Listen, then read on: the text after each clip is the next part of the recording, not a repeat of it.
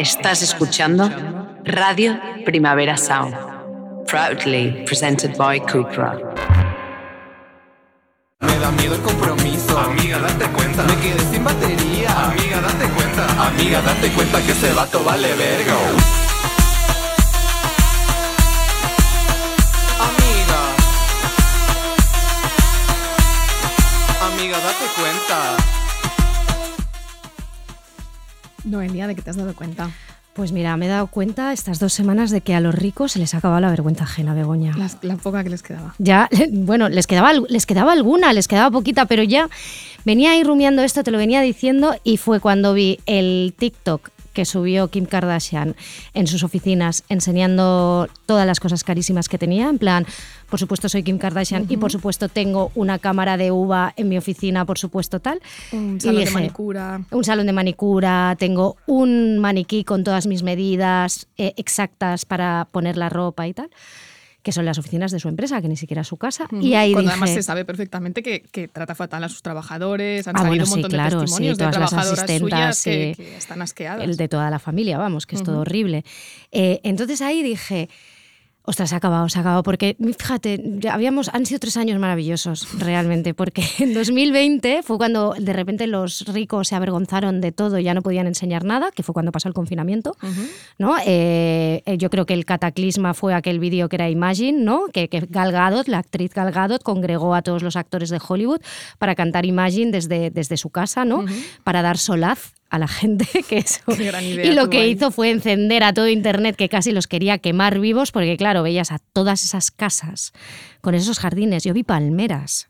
Y de repente, es que no sé si era. Natalie Portman tenía palmeras en, en el vídeo. Y yo dije, me caes mal, Natalie Portman, porque allí, bueno, en el. y de ahí pasaron a buscar la pared fea, que ya hablamos de esto. Claro, y de ahí ya- cuando sí. buscan la pared fea Claro. para hacer sus, sus vídeos de disculpa. Sí, cuando se dieron cuenta de que, eh, Kunis, de- de- claro, de que tenían que ser como los demás, ¿no? De que no se podía notar tanto lo asquerosamente ricos que son.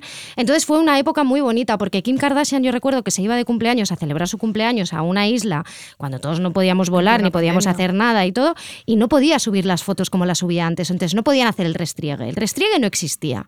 Y era de repente. Por culpa de una película, en parte, porque claro, todo eso favoreció también que salieran todas estas Todo es culpa de películas. Esmeralda Hinojo. Todo es culpa de Esmeralda Hinojo, Emerald Fennel y Salburn. Eh, ahora todo el mundo eh, está volviendo a restregarnos la riqueza, ¿no? Se han puesto de moda los vídeos de chavales y chavalas jóvenes haciendo la escena final de Salburn, que es el Que protagonista. hacen vestidos, que si la vas a hacer, Ya, hazla bien. hazla bien, ponte Claro, no pelotas. vas a enseñar tu casa. Y corre por ahí, pero. eh, y entonces, el- básicamente lo que hacen es restregarte los palacetes en los que viven. Amaya ha subido un vídeo. Amaya ha hecho uno. Es la típica casa alquilada para un fin de entre de 200 colegas que, allí, sí, yo también he hecho eso colegas ya te- modernos de sí. Barcelona. que esto también tiene un análisis ¿eh? Cuando pasas la treintena y empiezas a alquilar casas, Casas. con jacuzzis y cosas así durante un fin de semana y juegas como una fábula de, de De- riqueza y bienestar ¿no? este fin de semana. sí eh, pero pero es que es eso entonces eh, digamos que el confinamiento propició que disfrutáramos mucho más de películas y de todas las sátires de ricos, como las series. No, en series vimos eh, en Succession, nos encantaba ver sufrir a los ricos, en The White Lotus también nos encantaba ver sufrir a los ricos.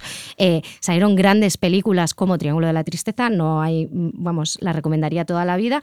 Luego películas menores como El Menú, pero sí que se vio como una especie de ansia de, bueno, enseñar estas, estas diferencias, ¿no? El ciclo del Eat the Rich. El Eat the Rich. Pues el Eat the Rich se ha acabado, amiga. Se ha acabado, ahora todo el mundo va a fardar, ahora la gente va a querer ser aspiracional as fuck, ¿no? O sea, y se ha acabado. Y entonces fue muy bonito mientras duró, pero ya está, se acabó y todo por Se culpa de. Salborn. Todo.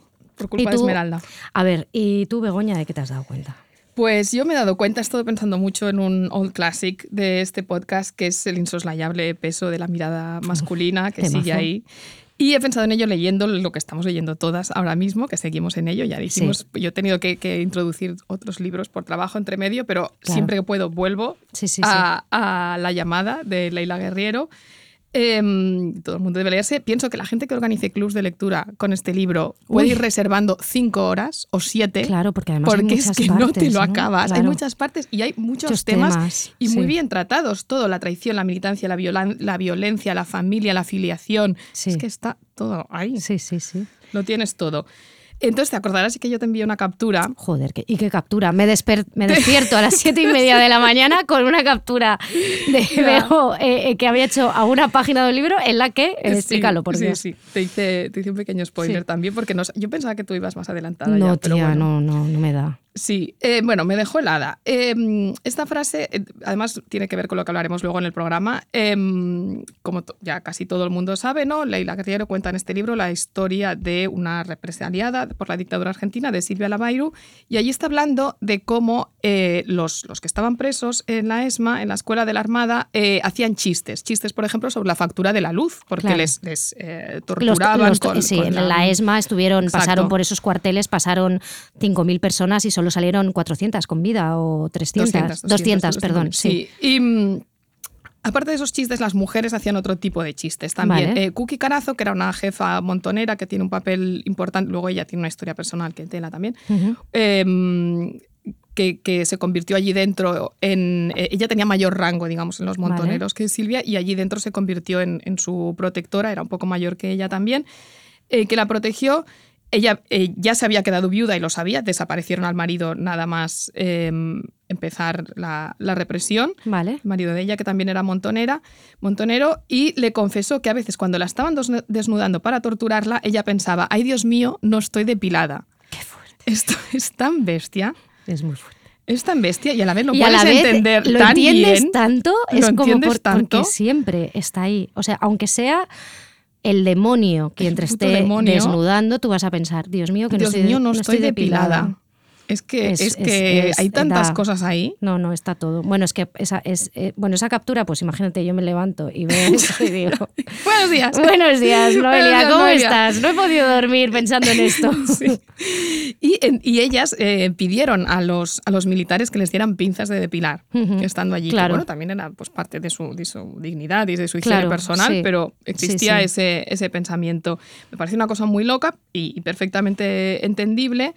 Y de hecho, mm, son muy pertinentes las reflexiones que hace Silvia Lavairu, que se nota que es una persona, bueno, aparte de que lleva haciendo terapia desde entonces, que ha pensado mucho sobre el tema, y la propia Leila Guerriero sobre la, la violencia sexual. Cómo las mismas supervivientes tardaron en verse a sí mismas como víctimas de violación, sobre todo algunas de ellas no, porque habían sido víctimas de violaciones con encapuchadas, con grilletes. Entonces, estas las- lo tenían más claro, pero Claro. por ejemplo, en el caso de Silvia Lavairu, que mm, este, este militar apellidado González se la llevaba a su propia casa, en ocasiones la llevaba con su mujer y la violaban entre los dos, Ujú. sacaban juguetes sexuales de debajo de la cama, eh, que esta es una de las escenas que, que describe con, con mayor crudeza.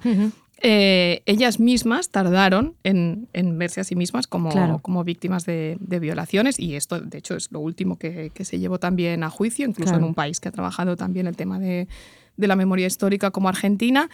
Em, la, mirada masculina pesó sobre ellas desde todos los ángulos, desde todas las ópticas, también la, la que se aplicaban ellas mismas, obviamente. Em, entre sus compañeros, los, los hombres montoneros, se quería silenciar también el tema de las violaciones, porque en muchos casos ellas eran parejas de otros militantes y se consideraba aquella cosa de, de que mancillaba, el nombre de estos hombres que eran Claro. mártires que, que habían Sí, sido desaparecidos porque habían violado Sí, sí. a sus parejas. Entonces, ¿qué nos tenemos? Eh, Cuarenta y pico años después, 50 años después, cuando se publica este libro, Sí. ¿crees que ha desaparecido la mirada masculina sobre el propio libro? No. Por supuesto que Claro no. que no. Llevamos una, bueno, llevamos unos días de Llevamos unos días sufrimiento muy cabreaditas con este sobre, tema. sobre reseñas que se han hecho reseñas del libro. y el libro está siendo universalmente bien recibido, es como un hito, evidentemente es uno de los libros más importantes en, en español que se va a publicar este año y es un Sí, libro importante sobre, sobre el tema también. Em, con lo cual, todo el mundo está haciendo buenas críticas, pero, mm, pero buenas críticas muchas veces mal dirigidas, mal vistas. O sea, lees Claro. críticas que dices, ¿esta persona qué libro ha leído? Porque Claro. yo, yo he leído otra cosa completamente Sí, distinta. O qué busca, o qué le preocupa, o qué no piensa nunca. ¿Qué es lo que no está pensando Sí. esta persona? Esta persona Sí. hombre. Suelen ser hombres, claro. persona siempre. hombre heterosexual. Eh, por ejemplo, gente que se fija, por ejemplo, pues en la, en la vitalidad ¿no? de la propia Silvia Lavairu, cómo ella ha seguido adelante y cómo ha querido mírala. seguir viviendo. Mírala, qué Y feliz. sigue viva ¿no? y tiene pareja. Y tiene pareja, y sigue ¿no? follando. Sigue follando y sigue adelante con su vida. Cuando mm, pero tú cómo no estás viendo ahí todo el trauma y toda Claro, la- y la- la revictimización lectura del género, la revictimización, la doble victimización por el hecho de ser Sí. mujer. Sí, sí, sí. ¿Cómo te estás quedando con esto? Que te estás quedando no totalmente en, en la superficie. Porque no lo piensan, Mego. No lo piensan, jamás. Ya, no sé. Es como, yo ay, mira, esta tía que la esto, violaron ¿eh? y volvió a follar. Fin. Esta es mi crítica. Ya está. Ya está. Sí. Fíjate. Y esta además es no mujer. quedarse con nada, porque no, No, es el retrato de una víctima, es el retrato de una víctima mujer y, de- y una, y una mujer de unas ci- circunstancias muy concretas. Ella también Sí. era una tía muy guapa y, y tuvo un privilegio por eso, por ser Sí. el privilegio de la belleza. Eh, también pagó un precio por eso. Esta es una chica la que tú ya lo ves, que a los 14 años ya la habían llamado zorra muchas veces, Sí, ¿sabes? sí, sí, bueno, y que se habla mucho, las, las compañeras recuerdan sus minifaldas, que Las se compañeras compraban en corte los compañeros recuerdan plan, perfectamente que era un espectáculo, que era una visión, ¿no? Hay mucha, Leira Griero hace muchas descripciones de eso, ¿no? De cómo debía ser verla pasar, ¿no? Por el colegio de Buenos Aires, por el, por el pasillo. Sí, sí. Y, y luego ella, es gracioso que ella a veces no se acuerda de compañeros suyos, que todo, pero todos la recuerdan a Claro, ella. claro, porque Que ella la tenía se BCE. acuerda de, de- de una Sí. rubia, sí, pero bueno, Sí, sí. eh, también muchos de ellos hablan, no me gusta la relación que tenía con los hombres. Bueno, Y era claro, una sí. niña no, no, no. prácticamente, ¿no? Sí, sí, sí. En fin, En fin, que la mirada estamos. masculina, esta es la, la redoble de la mirada masculina. redoble de la mirada o sea, masculina, no solo la tiene ella, años, pero- la, tiene, la tiene ella, la tienen los que estaban eh, rodeándola y luego sale un libro y, y- y vuelve a haber una remirada sobre esto, ¿no? Sí. Horroroso, horroroso todo. Ahí estamos. Amiga Date Cuenta, con Noelia Ramírez y Begoña Gómez Urzaiz. Y con Rob Román a los mandos y con Albert Alves a las cámaras. Antes de ponernos en faena con el tema de hoy, que traemos un temita, eh, tenemos que hacer un... Previously on Buffy the Vampire Slayer. Previously on Brothers and Sisters. Previously on 24. Bueno, este Previously, Begoña, teníamos que hacerlo. Teníamos que hacerlo, sí, un poco con todo nuestro inexistente BCE. Hemos decidido que, que el CIS nos da la razón. Como No, es que estaba ahí, estaba ahí, estaba claro. Sí. Es horrible, ¿eh? Es horrible que nos dé la razón. Es pero horrible es- que nos dé la razón con el tema así. del que hablamos en el programa anterior, que era el femiflop. Eh, bueno, se ha hablado mucho de esta cifra, que es el que de- del 44%, ¿no? Que sube al 52%. de hombres ¿Ves que, creen que, el feminismo... es una- era una pregunta doble. Sí. El- te preguntaban, ¿el feminismo ha llegado demasiado lejos hasta el punto que ahora son los hombres los discriminados? Vale. Sí. Sí. 44% dijeron que sí, Sí. 52% de los jóvenes entre 16 y 24 años dijeron que sí.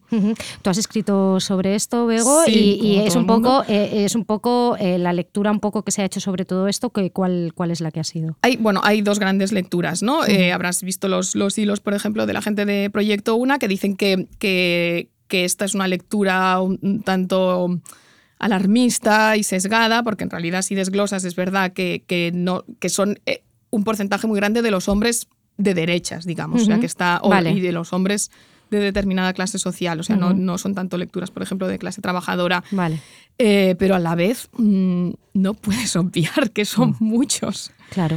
Sí, sí, Quiero decir sí. que para que te salgas de 44 tienen que venir también de muchos De lugares. muchos frentes, sí. Sí, sí, sí. Sí, No, o no, no, totalmente. No deja de o ser sea, preocupante. Esto, está bueno, ahí. entre, entre la gente del feminismo ahora es- también existe esa división, ¿no? Que hasta qué punto hay que dar la voz de alarma respecto a la, la idea esta, ¿no? Sobre todo de que Mm. los hombres jóvenes son, son machistas. Bueno, en Cataluña también eh, se hizo una, una del, del Centre d'Estudis d'Opinió, no, da- del CEO, Sí. ¿no? Eh, que también los chavales decían que, que- Y- que no se consideraban feministas. Claro, y, el observatorio del FAD, siempre que se Sí, hace, cuando se hacen sí, percepciones de O violencia sea, de género, o sea, la afirmación, las mujeres eh, exageran cuando Sí. hablan de la violencia de género, se montan películas. Pues, Pues sí, pues y, y yo escuchar eh, tertulias de jóvenes y escuchar a chavales diciendo, bueno, sí, es que las veo carteles en mi colegio que dicen las mujeres pueden con todo y pienso, ¿y los hombres que no podemos? O sea, algo ellos están interpretando mal. O sea, yo no quiero decir que no lo hayamos explicado bien, porque ya lo hemos explicado bien todas. Sí, O sea, lo que hemos no hay que hacer es, ¿no? Y ellos deberían la- hacerse, deberían hacerse su propio trabajo, pero, pero vamos, pero que es, es horrible la reacción que está viendo, ¿no? O sea, la sensación de que si un chaval de 15 años piensa que las mujeres están por encima de los hombres ahora, pues eh, mm, que baje Dios y lo vea. Porque vamos, que luego veas las cifras de violencia de género, de, de todo eh, que hay en el país, pues bueno, una Sí, en fin, Femiflop, el backlash. El, backlash está en marcha. El backlash Y por supuesto, eh, ¿a quién le debemos la, la peor lectura de todas? A. que hizo una columna en el Sí. país, ¿no? Que además se volvió a acordar de la exsecretaria de Estado, Ángela Rodríguez Pam, que aunque ya no está, se siguen metiendo con ella porque les, Sí, re- claro, les porque resultaba tan útil ahí, tenerla allí, ¿no? Y meterse De con ella que, ahora que no está, siguen igual. Siguen, igual. porque claro, porque le interesa tan poco y, y tiene tan poca agenda feminista que no sabe los nombres ahora, Claro, ¿no? claro. Solo sabía los nombres a los que atacaba todo el mundo de su burbuja mm, misógina, eh, fascista, ¿no? Eh, eh, y de izquierdas y tal. Entonces, pues claro, pues ahora no se sabe el nombre. Y habló de los podcasts de chicas. Sí. sí, Sí, yo no creo que aquí, de no, este, no de este, que pero, no, pero bueno. eh, pero bueno, que eh, en fin, sin más, que el Femiflop está aquí, eh, las encuestas lo, lo- lo dicen, ojalá podamos frenar y ojalá podamos hacer para que, para que vuelva un poco, ¿no? Se desencarrile esta tendencia que vimos venir, pero parece que, que- que va enderezada, ¿no? Va cogiendo carrerilla. Is she really going out with him? There she is. Let's ask her. Betty, is that Jimmy's ring you're wearing? Gee, it must be great riding with him. Is he picking you up after school today? By the way, where'd you meet him? I met him at the candy store. He turned around and smiled at me. You get the picture? Yes, we see.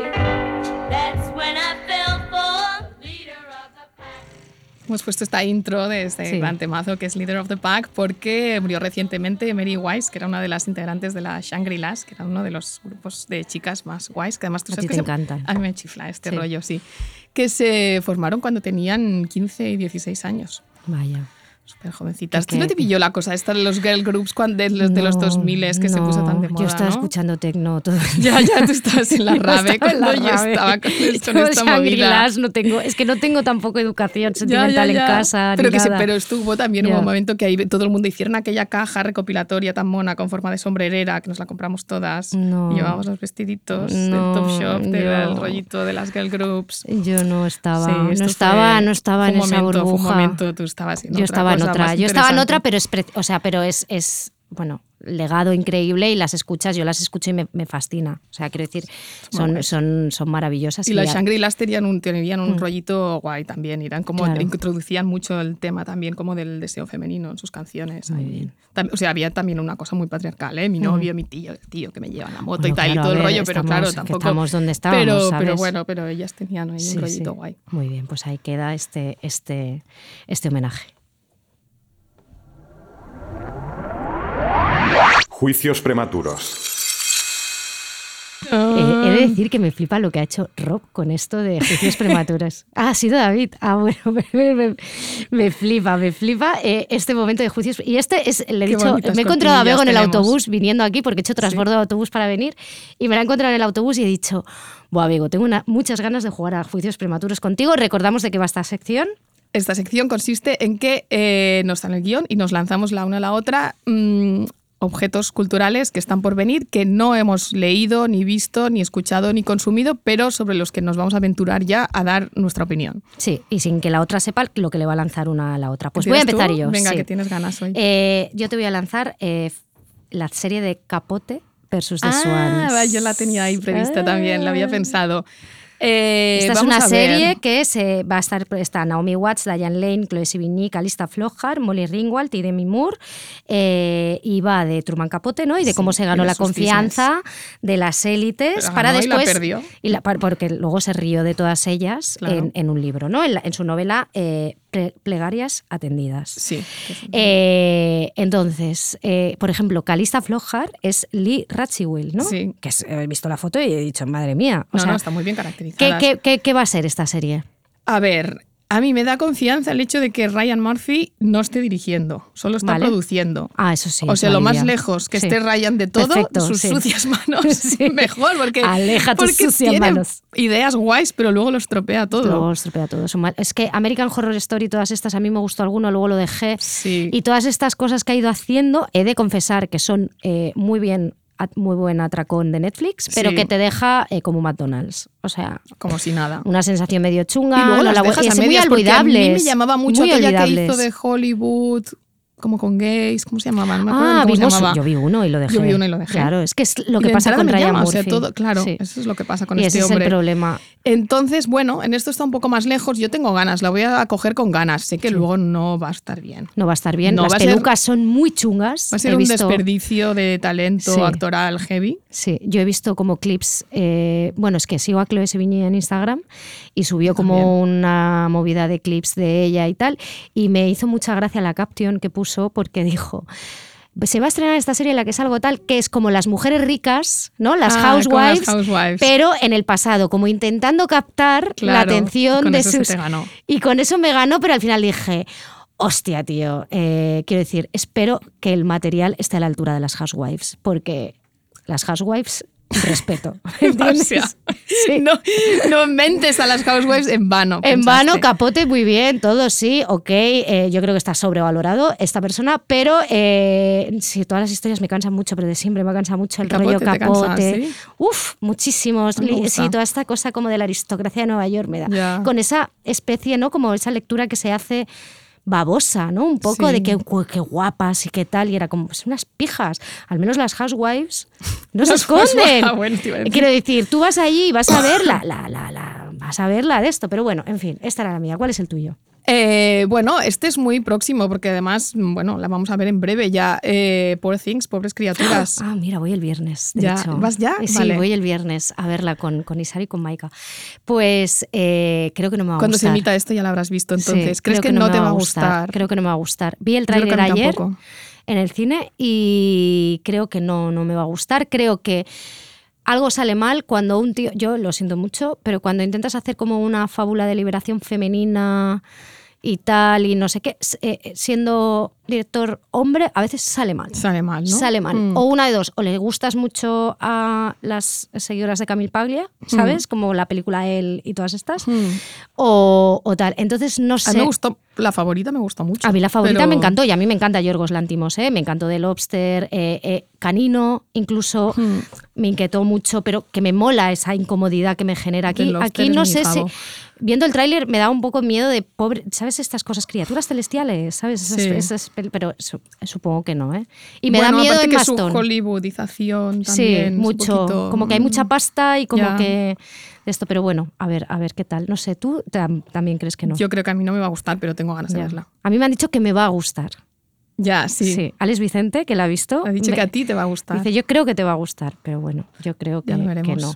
Vale, ¿te lanzo uno más? Sí, yo también tengo otro. Vale, venga, sí, vamos rapidín.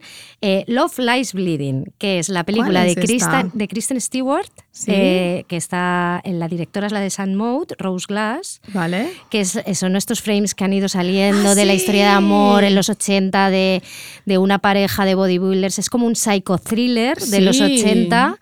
De, bueno, pues eso, una pareja lésbica y una tía Sí, que sí, hace sí, como. la que acaban de presentar en Sundance. Sí, que van a Las Vegas, está ambientada en Las Vegas y es como la bodybuilder esta y, y, bueno, ¿cómo es? ¿Qué? ¿Esto qué? Que pues esto tenemos muchísimas ganas de verlo, Muchísimas ¿no? ganas. Y sabes qué, yo creo que volverán otra vez el rollo este como cuando Sarah Connor, Terminator, ¿sabes? Estos looks. Ah, ¿Sabes? Cuando se puso de moda este rollo de las tías fornidas, sí. camiseta y tal, va a hacer, va a hacer algo, va a hacer algo esa esto nosotras por eso. No, no lo somos, No. pero siempre pasa. O sea, quiero Sí, decir sí, que pasó y, y- y, eh, pasó cuando fue Alien y todo eso, ¿no? Con Alien. eh, ¿Quién era la actriz de Terminator, la madre? Sarah Connor, la rubia, esta linda. Sí, eh, Hamilton. Hamilton, sí. Pues, eh, bueno, de repente las tías en camisetas imperio y, y musculadas, o sea, un poquito. Pero bueno, yo todo lo que sea salir un poco ya de. Del coquet. de- no del coquet, pero de, de la, de Perdona, las tías palo. el día que hablamos de, de los lazos, nos adelantamos un poco al coquet. Ah, pero sí, bueno, el coquet, el coquet está sí. por todas partes. Vale, Nos pues esta era la mía. gracias. Yo Gracias tengo a muchas todos ganas. Los, los memes de coquet. Nos encantan. Nos Yo no me canso del coquet. Yo tampoco. No, Fuet, no, no, o sea, todos, todos me hacen gracia. Sí, sí, yo, el, el, el Indret que hizo eh, Varia de, de Oye Sherman me encantó. Pero bueno, Sí. eh, Eh, vale, la vale. última que tengo para ti es eh, Three Body Part, que es la nueva serie de los creadores de Juego de Tronos, que es nuestra gran ¡Ah, amiga estuve, Disidencias. estuve a punto de ponértela. Por supuesto, yo me lo trago todo de Juego de Tronos. Te va a encantar, Bego, yo no todo, yo las veo ella, todas, todas, todas, me fascinan. De hecho, Bego siempre, bueno, ya lo hemos hablado, que siempre se enorgullece de no haber visto O Juego sea, de Tronos. Esto es tal falacia, Ayer- es tal falacia, no me enorgullezco, lo dije una vez en la radio y tú has decidido que me he hecho Te camisetas con eso. No Igual que de. Lost, Lo de no haber visto vez. Lost.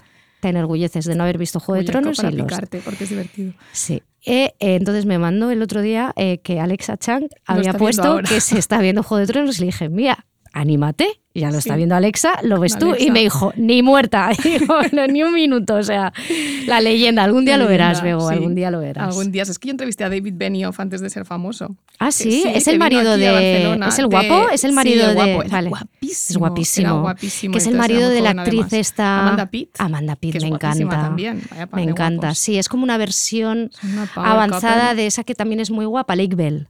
¿Sabes? Ah, vale, es, es sí. como su evolución, su Vale, vale, digievolución vale. un poco, Su ¿no? Siempre sí. pienso en las dos como que harían bien de hermanas, Sí. ¿no? O sea, Sí. ¿ves? Es que yo tengo un director de casting Claro. aquí en la cabeza. Bueno, bueno pues estos son Pues los aquí, juicios prematuros de hoy. Muy bien, me encanta este juego. Esto es un tema.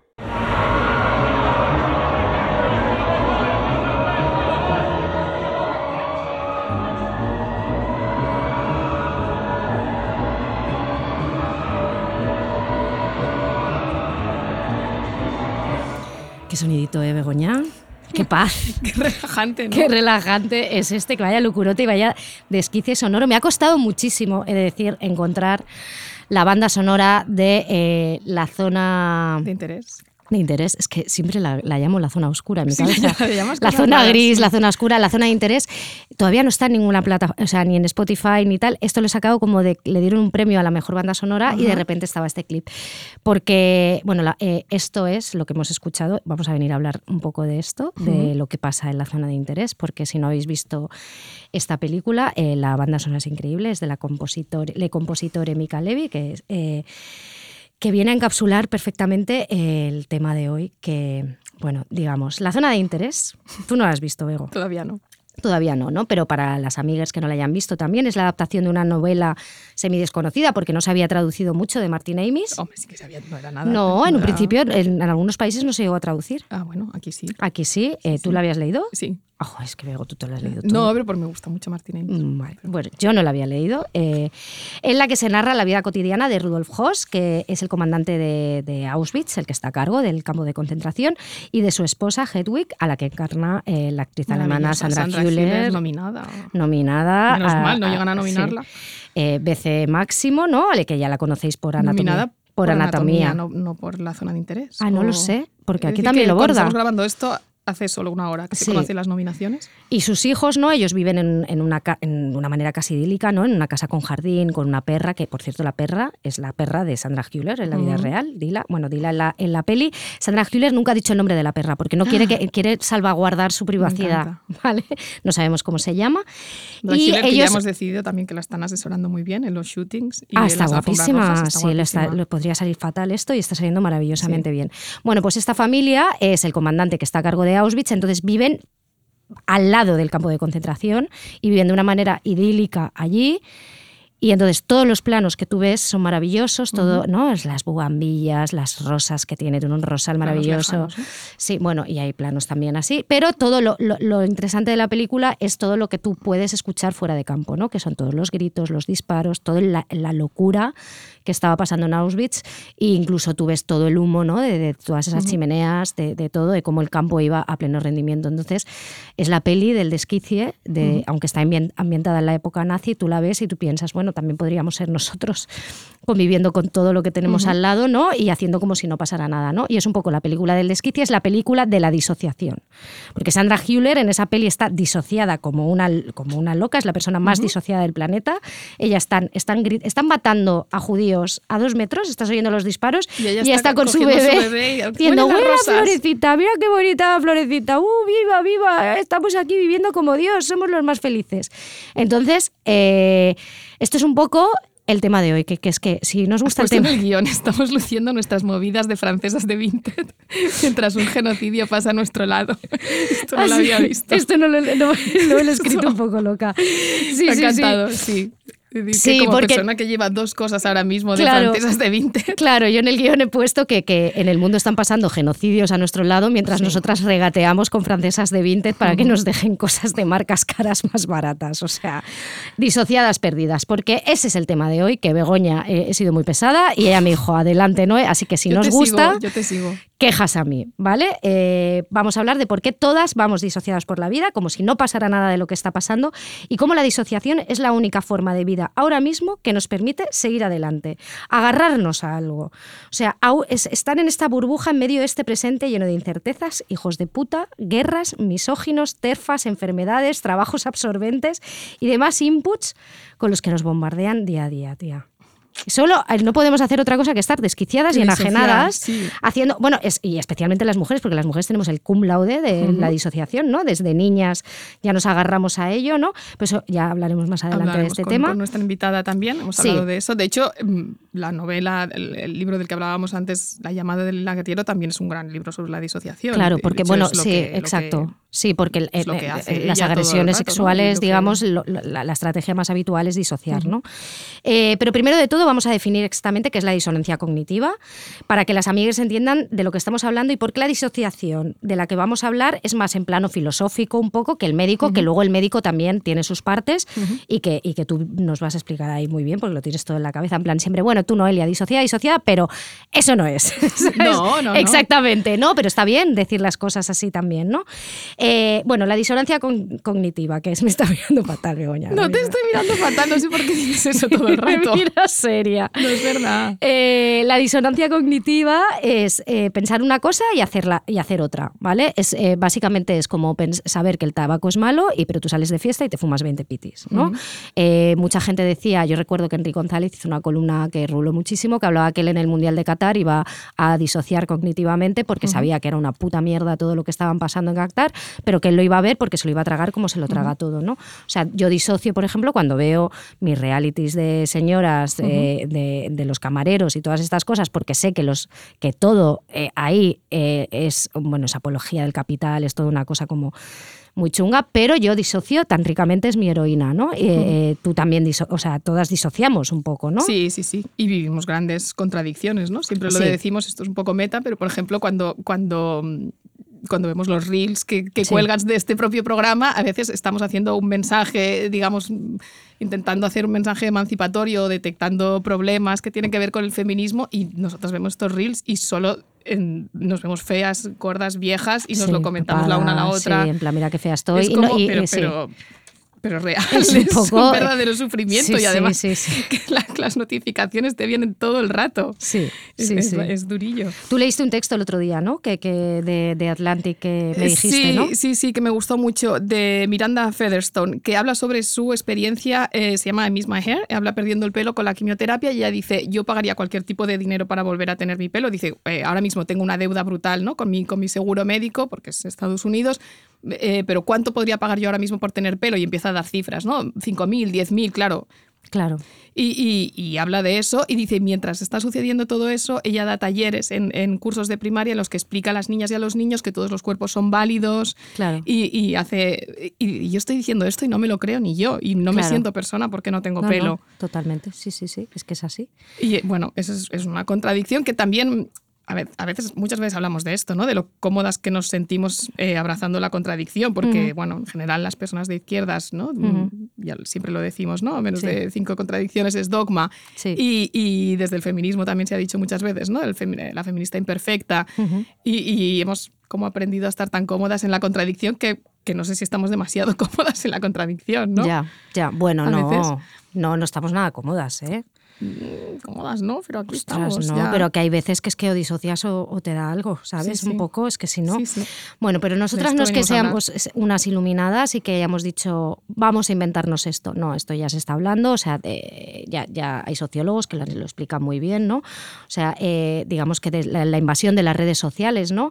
Y la convivencia de nuestro yo en la vida real con nuestro yo virtual, ¿no? Esa colisión de dos mundos hace esa despersonalización y esa hipervisibilidad ya favorece, digamos, la disociación, ¿no? Que vivas disociada, el, el ¿no? yo digital es, es un yo disociado. también. Exactamente, ¿no? Y estamos tan educados en la imagen que ya imaginamos nuestra realidad con base a la experiencia meditizada. O sea, yo pienso mucho en todos estos reels y todas estas cosas que ya están como dentro de nuestro propio nuestra propia manera de ver el mundo, ¿no? El pop, el, el, el, el que tú te imaginas views. grabado, ¿no? Sí, Que en el que tú te imaginas- grabado, el, el- el main character, ¿no? el, el ser un NPC o no serlo, ¿no?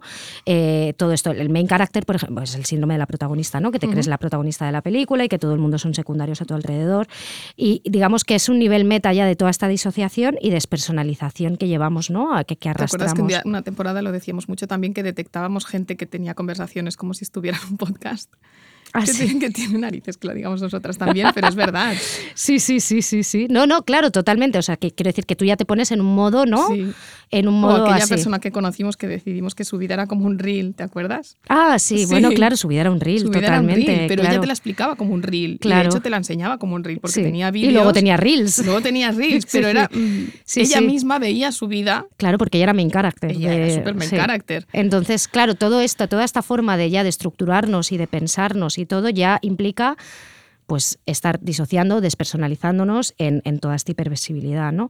Eh, en Naomi, hablando que ya por, por fin está en castellano, sí, nuestra, por fin se ha nuestra publicado musa de el- esta nuestra temporada. musa de esta temporada, Naomi Klein, eh, Klein Doppelganger, en Sí. Pay 2, y ya ha salido en Sí. castellano. Ella habla, ¿no? Un libro del- del que hablamos mucho en el, en el programa Fascismo del Cuerpo de esta temporada. Exacto. Ella habla del mundo espejo, ¿no? Eh, todas podemos ser vistas, todas podemos ser consumidas. Eso nos ha llevado a un nivel mucho más bestia, incluso en la disociación femenina, porque la experiencia femenina ya está disociada culturalmente desde que somos pequeñas, ¿no? O sea, eh, a TikTok, por ejemplo, le encanta, sobre todo por la mirada masculina, que como tú bien decías antes, ¿no? A TikTok le encanta, o sea, las chavalas están flipando, eh, el- literal, con la, la cita de Margaret Atwood que dice, incluso fingir que no estás satisfaciendo fantasías masculinas es una fantasía masculina, eres una mujer con un hombre dentro observando una mujer, eres tu propia voyeur. Eh, incluso, ¿no? Marva Verdú eh, eh, tuvo una lectura muy interesante, ¿no? En Radio Yonoya, Aquí en, en eh, en Radio. Primavera, donde ella desarrolló la teoría de la follower gaze, A ¿no? partir de la idea esta de John Berger de que toda mujer tiene un hombre De- dentro, sí. dentro mirándole. Sí, sí. eh, Ella decía que más que la mirada masculina sentía la mirada del follower, ¿no? Sí, como que, que, que tenía eso dentro, ¿no? que ya no era tan así. Pero que, vamos, que las mujeres toda la vida llevamos teniendo esa mirada, ¿no? Y de cómo vamos a ser percibidas por los demás, ¿no? Nos vestimos de cierta forma para pues para que nos tomen de una manera, nos tomen más en serio o nos tomen más de ligoteo, ¿no? Nos maquillamos de ciertas maneras también para saber cómo van a reaccionar, ¿no? Desde niñas, o sea, ya nos lo enseñan, ¿no? Tengo que Eh, recomendar aquí tu newsletter de hace dos semanas. Sí, sobre el sí, tema, justo, sí, eh, sí, porque está relacionada con la entrevistada que venimos Sí, luego, y que es que recogías muchas eh, experiencias de amigas. De amigas, sí, y, y- y- y de, y, de, y de artículos y de, y de autoras que va a citar la, la entrevistada que viene porque me, me hizo pensar mucho en todo esto, ¿no? Eh, se llamaba Todas mis amigas están disociando y disociamos en el sexo también las mujeres, ¿no? Las mujeres cuando follamos, pues yo he hablado con muchísimas amigas, es una cosa que nos hemos repetido mucho de... Tú también te has puesto el pelo para el lado haciendo sexo oral, o sea, haciendo una Sí, sí, mamada, sí. como, y en el fondo es, eh, eh, te lo pones porque lo has visto en el porno, porque en el porno se lo ponen para el tiro de cámara, Sí. ¿sabes? Para que la cámara les grabe. Eh, tú también te has metido barriga, ¿no? O sea, Sí, estás sí, pensando subir un poco a los hombros. subir los hombros, arquear la ya. espalda, no sé qué, y no, no te abandonas al placer, ¿no? Estás ahí como performando Esto lo cómo te explica van muy a bien ver. En el artículo de BuzzFeed, que me parece que has citado rápido, el de Sí. todas mis amigas estás disociando, que de quién es? Es de Melanie Klein. Que, Emily Klein, sí. Sí. Eh, que, que cita la idea esta de que debería haber una postura sexual que se llamara eh, grabada desde el techo, ¿no? Que es como, porque es, porque es lo- lo que piensan muchas mujeres, ¿no? Exactamente, que hay una cámara en el techo. Y- esto se veía muy claramente en el cuento famoso Cat Person, que se Exacto. viralizó, que se publicó en el New York. Por algo se viralizó ese cuento. En el, Claro. en, el, en el libro que se llamaba igual, de, Sí. no, ¿cómo se llamaba? Christian Rupenian. Sí, de Kristen eh, Rupenian, pero, no, pero el libro no, es se llamaba Person, Person, no. No lo No me recordamos acuerdo, lo ahora. publicó aquí Anagrama. Anagrama. Y sí. ahora se va, se va a mm, estrenar la peli, Sí. que ti- tiene ahí un pequeño giro respecto al libro. Tiene bastante mala pinta la peli. Sí, porque y, es- y esto ha no, tenido críticas. funcionar. Y ya ha aparte que ya es como ya es estirar el contenido Sí, tanto, ¿no? Que es, sí. es como, bueno, ya está. Pero lo Esto interesante de, ese viral. cuento que fue viral fue porque muchas mujeres y muchas. El, el- el cuento en sí, para quien no lo haya leído, es un encuentro sexual entre una chica y un chico, ¿no? Y, y la incomodidad que surge en ese encuentro sexual. Entonces la chica se ve, digamos, desde arriba, ¿no?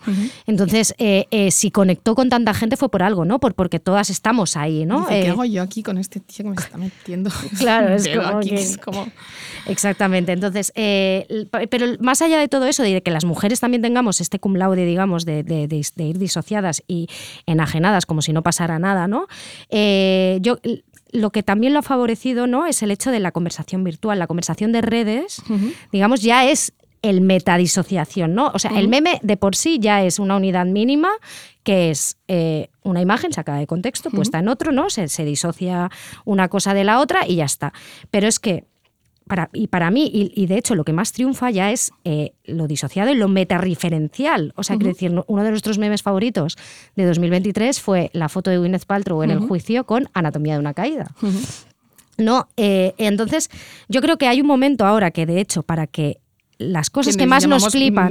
memes ucronía, ¿no? Que son Sí, como- son, son, sí. Bueno, menos, sí. sí. Bueno, sí, sí, Sí. ucronías de Twitter, sí, Sí. exacto, es verdad, sí, sí, sí.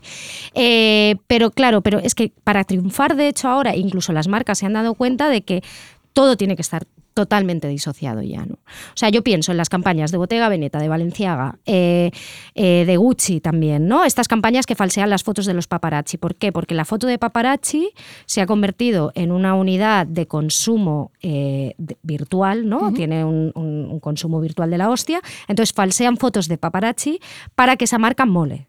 ¿Vale? Valenciaga hizo un desfile eh, bajo la montaña de Hollywood. En Los Ángeles, que Eh, que- ellas llevaban las bolsitas de la marca esta Erewhon, de, que, Sí. que son eh, agua de 20 dólares, ¿no? Sí. Y, y batidos con un mollón de movidas. y que y, eh, de sal- hacía, hacía ese, ese desfile que era en la foto de paparazzi, ¿no?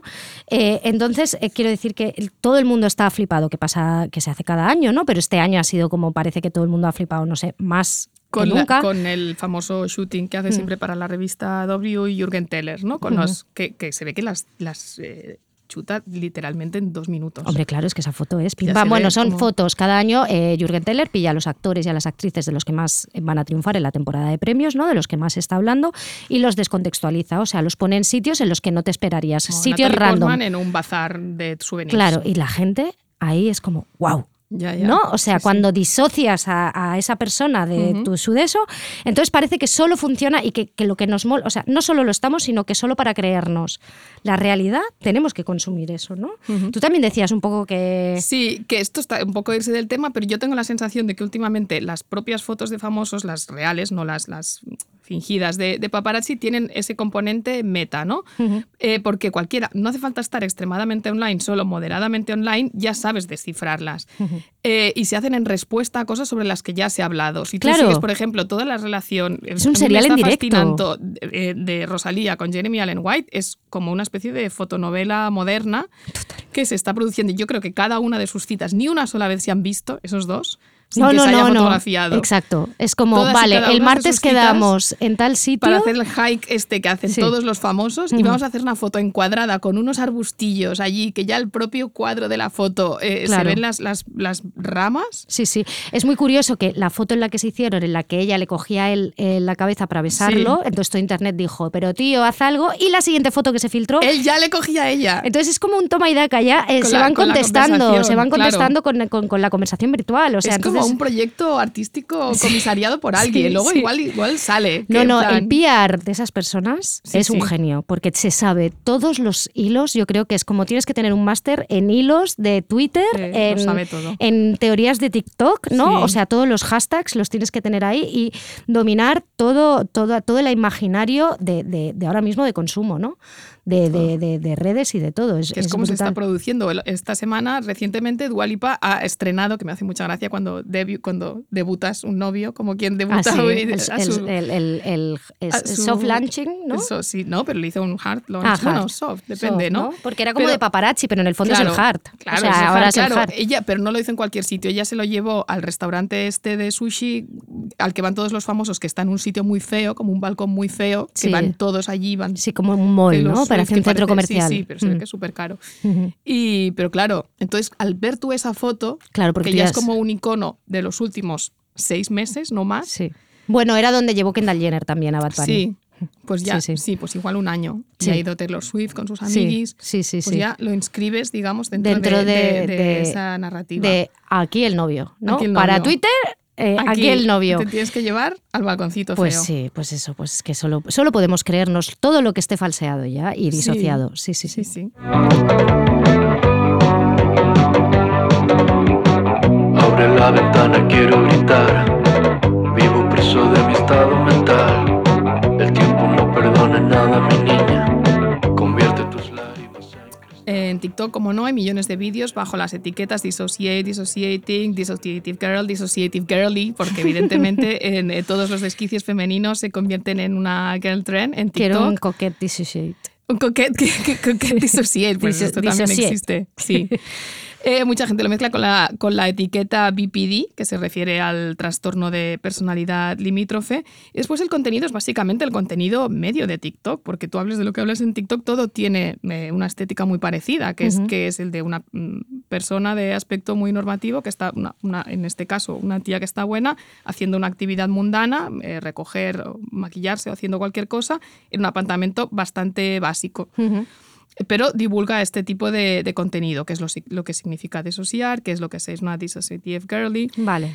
Em, esta- esto que ocurre con, en la colisión entre TikTok con, con el mundo de la, de la enfermedad, de la enfermedad mental y de la enfermedad a secas, em, lo hablé hace poco también con, con una tía muy interesante que se llama Lia Hazard, que ha escrito un libro que se llama em, El útero, que está publicado en Salamandra, Ujú. que es, La es entrevistaste muy la vanguardia, de hecho, Sí. ¿no? Luego ya pondremos el linkito para que, lo, para que te Falta. lean. Pero bueno, em, eh, o sea, el libro en sí es muy interesante. Es como, como la historia de, de este órgano que ha dado lugar a, a tan- a tantos malentendidos, ¿no?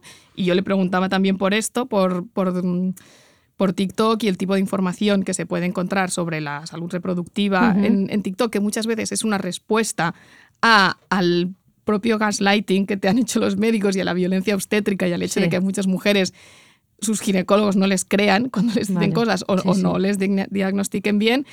Entonces, ¿qué pasa? Pues que acudes a TikTok a que te diagnostique una Sí. tía de TikTok que En su se- apartamento. en su apartamento haciendo, haciéndose el contouring. Claro. Y, y, bue- bueno, ella era, no, tampoco tenía una, una visión completamente negativa, eh, digamos, desde, desde el estamento médico, ¿no? porque ella es comadrona y tiene esta otra cosa también, y también es muy, muy crítica con el estamento médico, pero decía, bueno, eh, también es muy peligroso ¿no? que tú vayas a que te, a que te diagnostique TikTok. Y Claro. entonces, evidentemente, en el mundo de la salud mental esto está pasando multiplicando por 25. Sí, sí.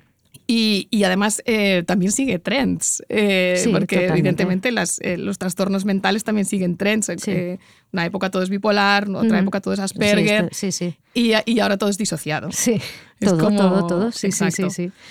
Y, y está muy, muy presente. Claro, eh, eh, Be- en Begoña que me, que me quiso poner a- aquí en vereda me dijo, a ver, es que hay trastornos que son, la- o sea, hay trastornos Sí, que bueno, están pero- estipulados psiquiátricos. Una cosa es la disonancia cognitiva de, de- a nivel psicológico, ¿vale? Un poco, pero luego está el trastorno como tal. Sí, el trastorno de identidad disociada, DID en inglés, eh, es- tiene como tres, tres ramas, ¿no? El Mm. trastorno de despersonalización y la amnesia...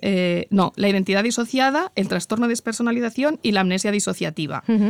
Y todos tienen en común que son alteraciones de la identidad. Esto, evidentemente, no, no vamos a entrar ahora muy, muy a fondo, pero hay, mm, hay predictores de los trastornos disociativos y situaciones que lo propician, como, como decíamos antes, haber sufrido abusos sexuales y especialmente haber sufrido abusos sexuales en la infancia. Sí, si tienes algún tipo de estos trastornos, por ejemplo, tú puedes hacer alguna... Son personas que a lo mejor llegan a sitios y no saben cómo han llegado hasta allí, ¿no? No saben en cómo, qué ha pasado en el tiempo, ¿no? O sea, como que su mente realmente... Ah, se ha apagado, Se apaga. su cuerpo ha seguido haciendo Exacto. cosas y su mente estaba Y, en lle- otro y de repente dice, estoy aquí, ¿cómo he llegado hasta aquí? Y son personas que, pues digamos, que han pasado por experiencias traumáticas o, que, o que están diagnosticadas por ello, ¿no?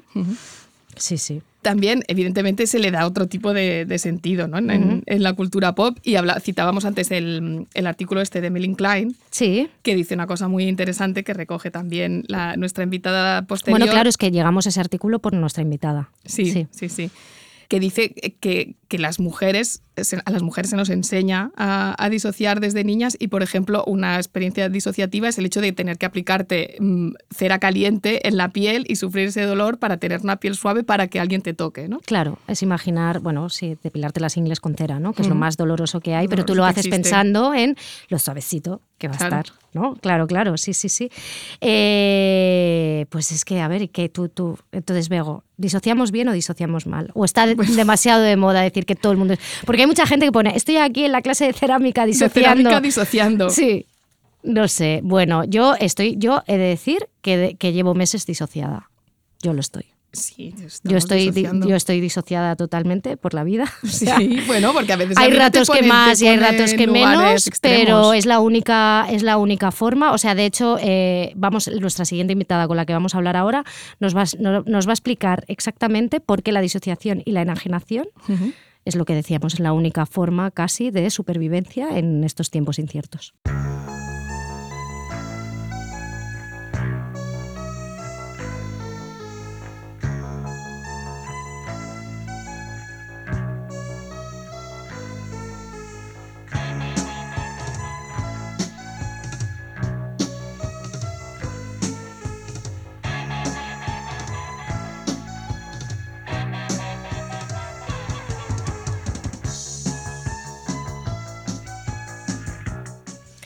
Bueno, esta canción que hemos puesto está muy relacionada con la persona que tenemos aquí sentada, que nos visita hoy. Y luego nos contará por qué, porque aparece en el libro del que vamos a hablar. Estamos muy emocionadas de tenerla aquí, llevamos todas las navidades hablando de ella. Eh, con nosotras está Nuria Gómez Gabriel, que Vive en nuestras capturas. Vive en nuestras capturas también, sí. Es investigadora y comunicadora cultural, eh, doctora en la Universidad Autónoma de Barcelona, profesora de la SCAC.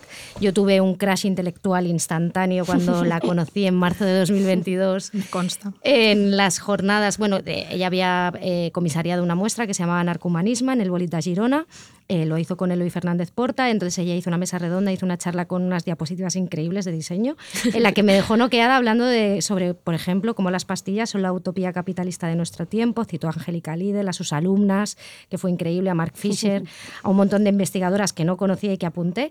Bueno, me dejó allí totalmente crasheada y con el cerebro haciendo chiribitas, que eso es como la mejor cosa que te puede pasar, ¿no? Y bueno, eh, Nuria, además de comisariar expos como Las Malas en la Casa Encendida de Madrid o Ángel Peligrosamente Búho, Duelos, Espectros y Materialidad en la Capella, además de muchas otras actividades y muestras, eh, acaba de publicar un ensayo que tenemos tan subrayado, capturas, ya lo hemos dicho, y del que saldría tantos temas que nos faltarían horas de escucha. ¿no? Eh, en este texto, Nuria mezcla la autoficción. Se llama Trauma sí. Core, Crónicas de una disociación feminista. Sí, desde esta- Cielo Santo. Sí, eh, de la colección Enlace de Cielo Santo. Y bueno, es una parte autoficción, experiencia personal, ¿no? Partiendo de una ruptura amorosa con eh, ensayo, ¿no? También, y en el que se recogen, eh, bueno, que es un poco el estado de la cuestión del que hemos hablado, que es eh, por qué estamos todas tan disociadas por la vida, por qué vamos enajenadas, desquiciadas y por qué deberíamos abrazar este desquiciamiento que tenemos. Y bueno, allí podéis encontrar a... Bueno, te habla de Sofical, de Susan Sontag, de Julia Cristeva, de Mónica Ojeda, de un montón de tías increíbles como ella, a las que seguro después vas a querer leer. Bueno, Nuria, bienvenida. Pues muchas gracias por Sí. invitarme. Estoy Sí. muy feliz. Decir que el crash fue mutuo y que también tenía... Sí, tuvimos ahí una charlita. Sí, Es que me quedé como, guau, tío, increíble. Fue bonito. Fue, Fue bonito, fue bonito. Sí, fue una jornada además en Girona, ¿no? Que normalmente en- a veces siempre parece que todo tiene que pasar en En Barcelona. Barcelona, sí, eso es ¿no? un trabajo muy bonito que también está haciendo Ingrid, Ingrid Guardiola. Guardiola, ¿no? Sí. Desde ahí. cosas muy Sí, chulas sí. en Bolit. Sí. ¿Quién se tiene que disociar muchísimo para poder hacerlas? Oh, totalmente. Porque difícil. La vida, la Difícil vida. la política Sí. cultural. Sí, sí, totalmente. Bueno, esta canción que entra eh, eh, aparece en Traumacore, Sí, ¿no? Que hemos escuchado sí. que era Nowhere Girl. Sí. Bueno, en el libro hay muchísimas referencias, ¿no? Algunas Ujú. explícitas, otras implícitas, eh, de la cultura, al- algunas como las que has citado, ¿no? Que son Mm. más artistas, pues de lo que se llama alta cultura, que no me gusta Ujú. mucho el término, pero una cultura más legitimada desde los museos o Ujú. desde los, los- incluso libros de historia del arte, y luego mucha cultura pop, am, desde cultura visual y también sonora, ¿no? Entonces, Sí. bueno, son, am, yo hago referencia a algunas canciones que forman parte de playlists ¿no? como comunes o comunitarias que aparecen en YouTube, pero también algunas están en otras plataformas. Y esta concretamente es como cabeza de cartel de las playlists Weirdcore, ¿no? sobre lo Mm. raro, lo extraño en, la red. Sí. Muy bien. Eh, hemos hecho una previa hablando sobre disociar y nos ¿Ah, sí? sí, Ah, yo sí, me la he sí, perdido. Sí, tendrás que Él es un más poquito tarde. chapa Bien, y, seguro que la vale. escuchas y dices, "A esto lo están pensando, no, no, no, no, va lo por están ahí, haciendo bien". no lo están haciendo bien. Eh, pero bueno, en el libro hablas mucho del feminismo disociativo y nos gustaría que nos dijeras un poco qué es, o sea, que le explicaras o, o cómo ves tú este, fe- esta nueva, este feminismo. A ver, yo creo que feminismo disociativo es, es algo que me sirve para pensar y creo que contiene un poco de oxímoron, ¿no? De, contra- de contradicción, porque el feminismo siempre ha apelado al cuerpo, ¿no? El cuerpo y a la reivindicación y la, la revolución de los cuerpos, entendido el cuerpo desde muchos lugares, ¿eh? Social, político, pero también físico y material. Entonces, ah, la disociación vendría como a llamarnos a una escis- escisión, ¿no? a una separación entre mente y cuerpo. Por lo tanto, ahí hay una pregunta como muy difícil de resolver, ¿no? de, de si puede la disociación llegar a ser feminista y dónde estaría el cuerpo en esta revolución disociativa. ¿no? Esto que parece un poco complejo, en verdad me sirve como motor para empezar a hacerme una serie de preguntas que en ningún caso intento, intento resolver. ¿no? Pero sí que es verdad que mm, quizás otro de los motivos que me llevó a escribir el, el libro, el libro era la, la falta absoluta de fuerzas como para contener la vida y el estado emocional, ¿no? como para tirar adelante, o sea, como tenía que salir a currar y enfrentar una carga energética, ponte, ¿no? delante de 84 alumnos, ir a reuniones y millones de proyectos para llegar a un sueldo de, de mierda a final de mes. Eh, eso implicaba una, una fuerza que yo solo podía conseguir disociándome. ¿no? Entonces ahí, claro, pues tam- también otras preguntas de, de- de corte más moral, ¿no? De si esto, bueno, cómo, mi pregunta era cómo me puedo yo empoderar, ¿no? O cómo puedo manipular yo este estado de disociación, que no me venga dado de afuera, sino hacérmelo venir bien para sobrevivir. ¿sí? Entonces, bueno, se tendría que ver con lo que hay otras pensadoras como Wark, ¿no? Mackenzie Wark, que ahora acaba de, de sacar el libro de Raving, y ahí también se, se habla de la disociación en términos afirmativos, ¿no? Como yo decido disociarme y decido por qué, ¿no? Ese sería Mm. como un poco el- Sí. lo que llamaríamos o lo que podríamos mm, estirar ¿no? hasta la disociación feminista haciéndole toda una serie de preguntas con sesgo de género. ¿no? Haces una lectura muy interesante también, que también esta, esta disociación también viene un poco como reacción a todas las que nos hemos criado un poco en este feminismo Ay, sí. blanco, ¿no? De la mujer hecha a sí misma, de si quieres puedes, Sí. ¿no? Y que estamos todas agotadas y al final la única manera de sobrevivir un poco es Sí. disociar. o sea, a ver, em, yo creo que, que, o sea, no, no me gusta mucho como mal hablar de, Sí. de- de ciertos pasos o ciertas corrientes feministas Ujú. anteriores a la que quizás, ¿no? Como Sí. con las que más simpatizo. Em, por ejemplo, la- el feminismo de la segunda ola que me irrita profundamente, pero Mm. sé que era como súper necesario, ¿no? Sí. Era un- hay que entenderlo Sí. como un paso necesario. Sí, Claro. como para luego poder, Ujú. poder profundizar y llegar a otros status quo, ¿no? Porque también la situación, bueno, ya lo sabemos, ¿no? Histórica y todo es como diferente. Eh, en cualquier caso, claro, yo soy hija de las feministas como de, pues eso, de los 80, ¿no? Que luego hay algunas investigadoras que lo han leído desde el feminismo neoliberal o liberal, ¿no?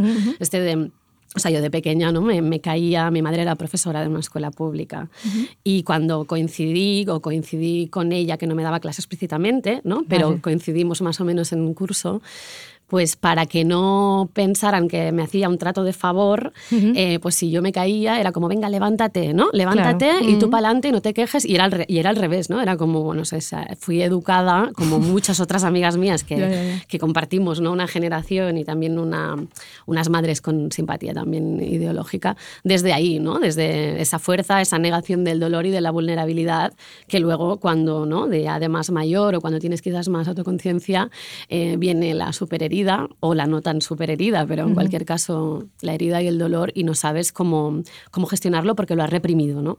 De ahí que yo también hago un paralelismo con, entre lo disociativo y lo gótico, ¿no? porque lo Ujú. gótico tiene que ver con esa represión pues, de, de las emociones, normalmente del, del deseo, pero también del terror ¿no? y de aquello que nos da miedo.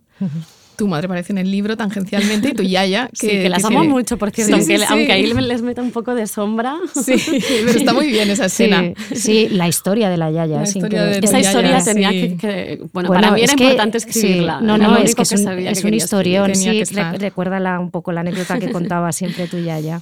La de las- la batalla del Ebro. Sí, Sí. es increíble. Esa historia es Bueno, alucinante. esa, bueno, es que mi, mi yaya vivió el exilio en, en la batalla del Ebro, que fue Ajá. ¿no? como durante la Guerra Civil Española y tuvo que aislarse pues, cuatro meses sin nada. Ella siempre exagera ¿eh? las historias, claro. obvio. Bueno, Las Siempre se hace, siempre se hay que Y, hacerlo. pero tiene un gusto, digamos, por lo macabro. ¿no? Vale. Que supongo que de ahí- Gótica también. Sí, es una gótica del copón.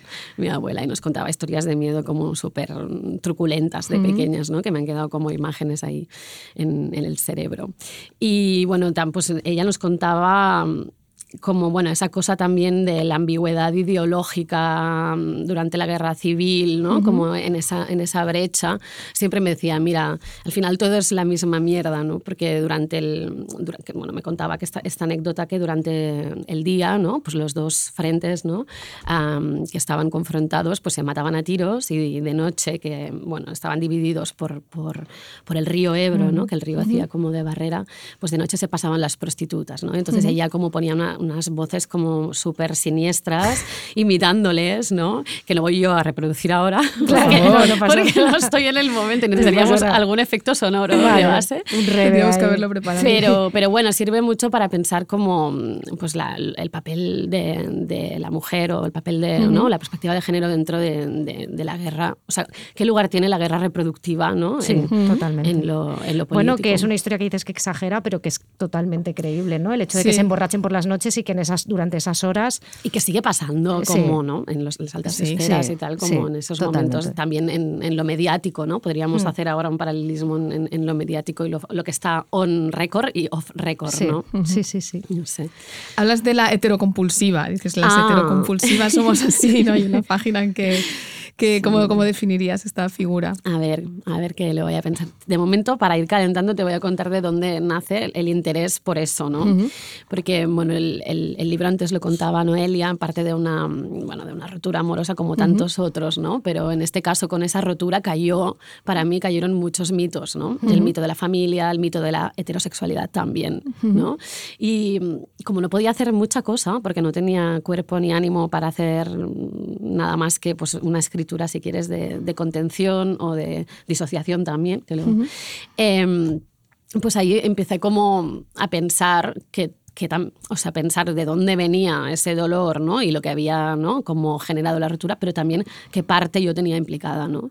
Entonces ahí empezó todo un proceso como muy doloroso, pero también, ojo, muy transformador, porque la verdad es que es de todos los proyectos quizás el, el que más me ha transformado, em, en el que empiezo, pues eso, como analizar, que eso también tiene un punto bastante peligroso, ¿no? Que es como sobrepensarte, si quieres, y luego viene el trabajo de desidentificarte con tu propio pensamiento. Pero bueno, en cualquier caso, empiezo a pensar eh, en ese papel central que tiene ¿no? el otro o la otredad, o ¿no? en ese caso en las relaciones de apego, ¿eh? de apego, y no quiero decir la palabra tóxico, pero sí como de, de, mm, de dependencia Sí. quizás no del todo bien resuelta, vamos a Sí. llamarlo así, en lo heterosexual. ¿no? Te pongo un ejemplo muy claro para que lo visualices. Desde la adolescencia, cuando nos juntábamos todas las amigas y lo, básicamente de lo que hablábamos era de tíos. ¿no? Sí, Eh, que eso todo. tiene la parte positiva y es que nos hemos educado entre todas, ¿no? Hay una educación y un trabajo emocional pues, colectivo mucho, mucho más bonito, ¿no? Y que no sea reprimido como, como en, otras, en otras esferas. Pero claro, eso coge un papel muy central, ¿no? Ah, de ahí a te vas a un festival y todas obsesionadas por si viene la persona con la que quieres acostarte Bueno, es que o esa es no. la historia de, es la ¿Eh? de mis 20 años, de mi década Sí, de los todas. 20, sí, Sí, eh, sí. totalmente enajenada en sitios en los que yo debería haberme pasado muy bien. Sí, sí. Y no lo hice, ahora sí lo hago, ¿eh? O sea, ahora ya... pero eh, porque te lo has currado, Claro, amiga. sí, sí, pero, pero era, sí, sí, o sea, estar pendiente y construir, no, no, te, no hacerte el mapita que se hace todo el mundo de los grupos, ¿no? No, Tú solo tú era en qué escenario puede estar Esta esa persona, sí. para ir y tal, y todo dependía de esos tres días, ¿no? Pues O sí, sea, pues sí. Entonces, como, bueno, eso lo voy observando en varios lugares y en varios momentos de, de- de la vida, ¿no? Eh, como para, bueno, para, para eso, para darme yo cuenta y poder empezar a cambiar también las narrativas con las que nos construimos, ¿no? Desde la identidad o la posidentidad a más lo colectivo, los grupos con los que te identificas y luego, pues, como ya, pues, hacia afuera, si quieres, ¿no? Como Sí, el, y el- políticamente. Y el, el- cuando hablas de la heterocompulsión, eh, coges a Nan Goldin, ¿no? Y Hmm, hablas también de hmm. Sofical.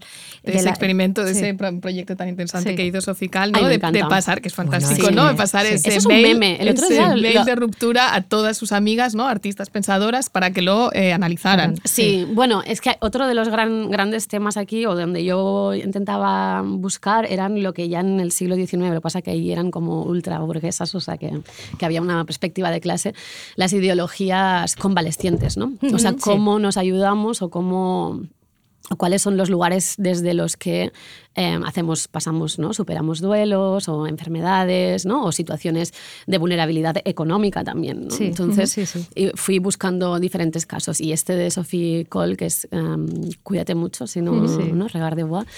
Eh, Que es como bien. se despidió su Sí. amante de ella. Exacto, que Sí. es como este proyecto mítico que voy a describir rápidamente para las oyentas, pero es como el, em, bueno, pues su pareja corta con ella por un frío y espeluznante email, ¿no? En el que finalmente le dice, "Cu- y cuídate mucho, ¿no? Que es como desesperante, ¿no? Como Sí. en plan, hostia, no entiendo nada, no, no, no- ni siquiera me habla de él o de sus razones, sino que habla de mí ¿no? y de mi lugar en la relación y luego el cuídate mucho, ¿no? Entonces ella, por imposibilidad, yo diría que luego, en verdad, es un meme eso y hay cierta ironía, ¿no? Sí.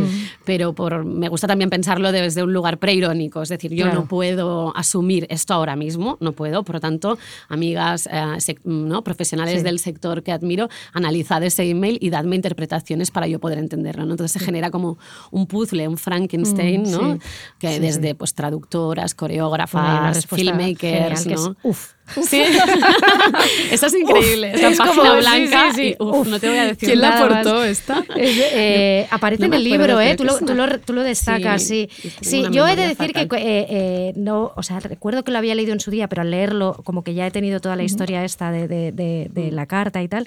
Y hay una cosa que es que sí, realmente a mí me da mucha rabia el cuídate cuando te lo Te, dicen. lo iba a decir, que es, Es una, que lo hemos horrible comentado alguna vez, sí. que es muy de comportamiento Sí, sociopático sí. un poco. Cuídate, Cuídate. Sí, hay un meme muy guay que es cuídate tú que yo estoy loca. Que se- yo lo voy mandando. Y luego el cuídate es como un paralelo al descansa, que a mí también me da mucha Descansa. rabia. Bueno, descansa. O sea, Ah, bueno, sí. a ver si descansas, Descansas, un poco. claro, Ya. sí, sí, sí. Que eso, bueno, es verdad que, que una puede tener más o menos ego y ser más o menos uh, work alcoholic, ¿no? Creo Vale, que de eso sí. vosotras habéis hablado mucho y, Sí. y muy, Sí, sí, y muy pues guay. Pero Sí, luego sí. hay una cosa también de clase, ¿no? Y por ejemplo, en, en el ámbito en el que yo trabajo, que es el ámbito cultural, Claro. eh, digamos, eh, más vinculado con las artes visuales, hay un tabú que son las rentas y los incomes fantasma, Ya. en los Ah, que amiga. parece que todas partimos de una base y no es así, Y no, y, es- entonces viene alguien, ¿no? Que, que está soportado por un income fantasma y te dice que Sí. descanses, ¿no? Entonces, Dices, Claro. sí, claro, yo amigo. Ahora claro, descansa tú. recomiendo a la gente Sí, que esté sí, sí. escuchando que añada un si puedes o algún, puedes. algún Ah, detalle, bien. ¿no? Sí, yo sí, siempre sí, digo, sí. bueno, si puedes, descansa. puedes. como en plan, Sí, sí, si- podríamos si te lo puedes permitir, ¿no? Claro, sí, sí. Bueno, No, esto, no. de hecho, ahora que hablas de eso, em, eh, paralelamente a todo lo que cuentas en el libro, también hay una crónica de la gentrificación y de, y de la gentrificación a través del arte y es muy Sí. interesante, son, son muy chulas las descripciones que haces de, de este entorno cultural de, en l'Hospitalet. Sí, yo no sé si lo va a recibir también la comunidad. Y también tengo que Ya. decirme que al final en la última capita edición también me corté un poco. Sí, Ah, sí, te un autocensuraste, poquito. ¿eh? Pues es- Pues muy sí, buena mejor, parte. Es que por también favor, podría ser las crónicas.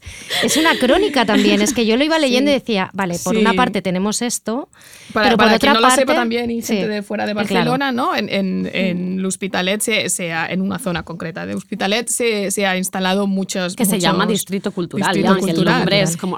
Y además ahora se ha hablado mucho de esto porque se Sí. supone que va a llegar allí Rosalía. Así, no, claro, que eso nos va a encarecer todo, que todavía Bueno. podemos desayunar fuera nosotras. Claro, claro, ese es el tema. Claro. Se supone que va a llegar Rosalía a ver, con su la- estudio de grabación No y, que se va. Claro, No claro, te tendrás no. que escribir. Ya tenemos suficiente con el, con el Morat, que ya han tenido que cerrar la asociación de cannabis que hay ahí en el barrio, ¿Ah, porque sí? vino el Morat y se Ah, petó. pero si él es de la Florida, hasta le queda lejos. Bueno, pues mira, le debían cerrar la de la, Fro- la Ah. Florida primero, ¿sabes? Y fue a- Ostras, qué fuerte. Sí, entonces eso circula Claro, y ya, y ya está. Pero Entonces, bueno. a ti te interesaba que eso estuviera también en el libro. A ver, Bueno, yo es que haces una, haces una historia, o sea, recoges la, la fundación de Beibiche. Un poco. Que yo soy de, yo soy de Camidalet, que es un barrio que está un poco más Ah, arriba, cerca, sí. y, y no conocía, ¿sabes? Y, de- y realmente recoges allí y eh, también haces un poco para Bueno. poner en situación, ¿no? De, de- de- cómo se funciona el barrio, cómo se funda y los espacios de, bueno, la- las casas, ¿no? Como esos sitios para descansar y convalecer también, y como también con, con perspectiva de clase lo haces un poco. O sea,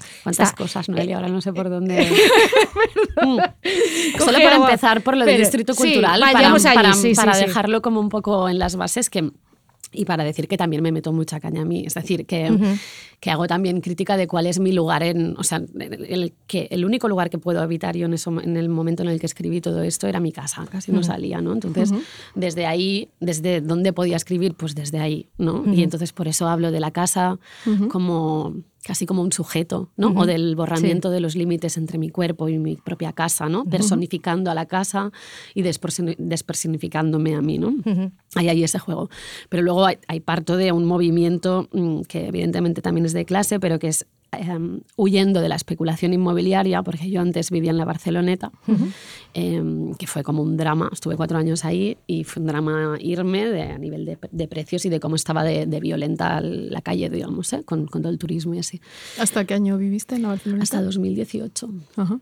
Y los últimos años, o sea, yo llegaba y al principio el verano, pues bueno, Duraba lo que dura el verano, ¿no? Sí, Un poco más, ¿no? Pero luego era como 10 meses de, de De verano, verano, y bueno, la- los capítulos más violentos así de, mm, de acoso sexual por la calle y eso lo he vivido ahí. Mira que he viajado por lugares y tal.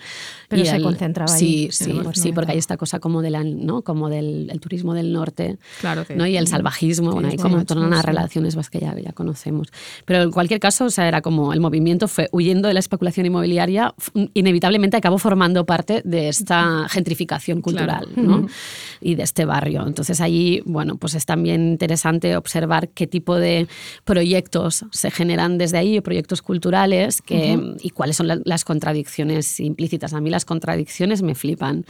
Los oxímoron, que son como Sí. estas imposibilidades. ¿no? Eh, También. Y los callejones sin salida también. Creo que son lugares donde una puede pensar y pensarse, ¿no? También. Y sigues allí ahora, ¿no? O sea, Sigo ahí, porque en- es que el otro día... en esa casa del- Mira, desde, desde sí. la que... Sí. Que el otro día estaba a 4 grados en casa. Y digo, Vale. eso ya, no, o sea, que es la, lo de la, la brecha de la pobreza energética. Es muy Claro, difícil porque, estáis, calentar. porque son locales Sí, donde residís, son- o sea, son no locales son de pisos, artista. sí, son locales de Sí. artista. Claro que eso me permite tener más espacio, poder vivir sola, porque ya sabemos que en Barcelona pues, es muy difícil vivir Ujú. sola y pagarte el alquiler.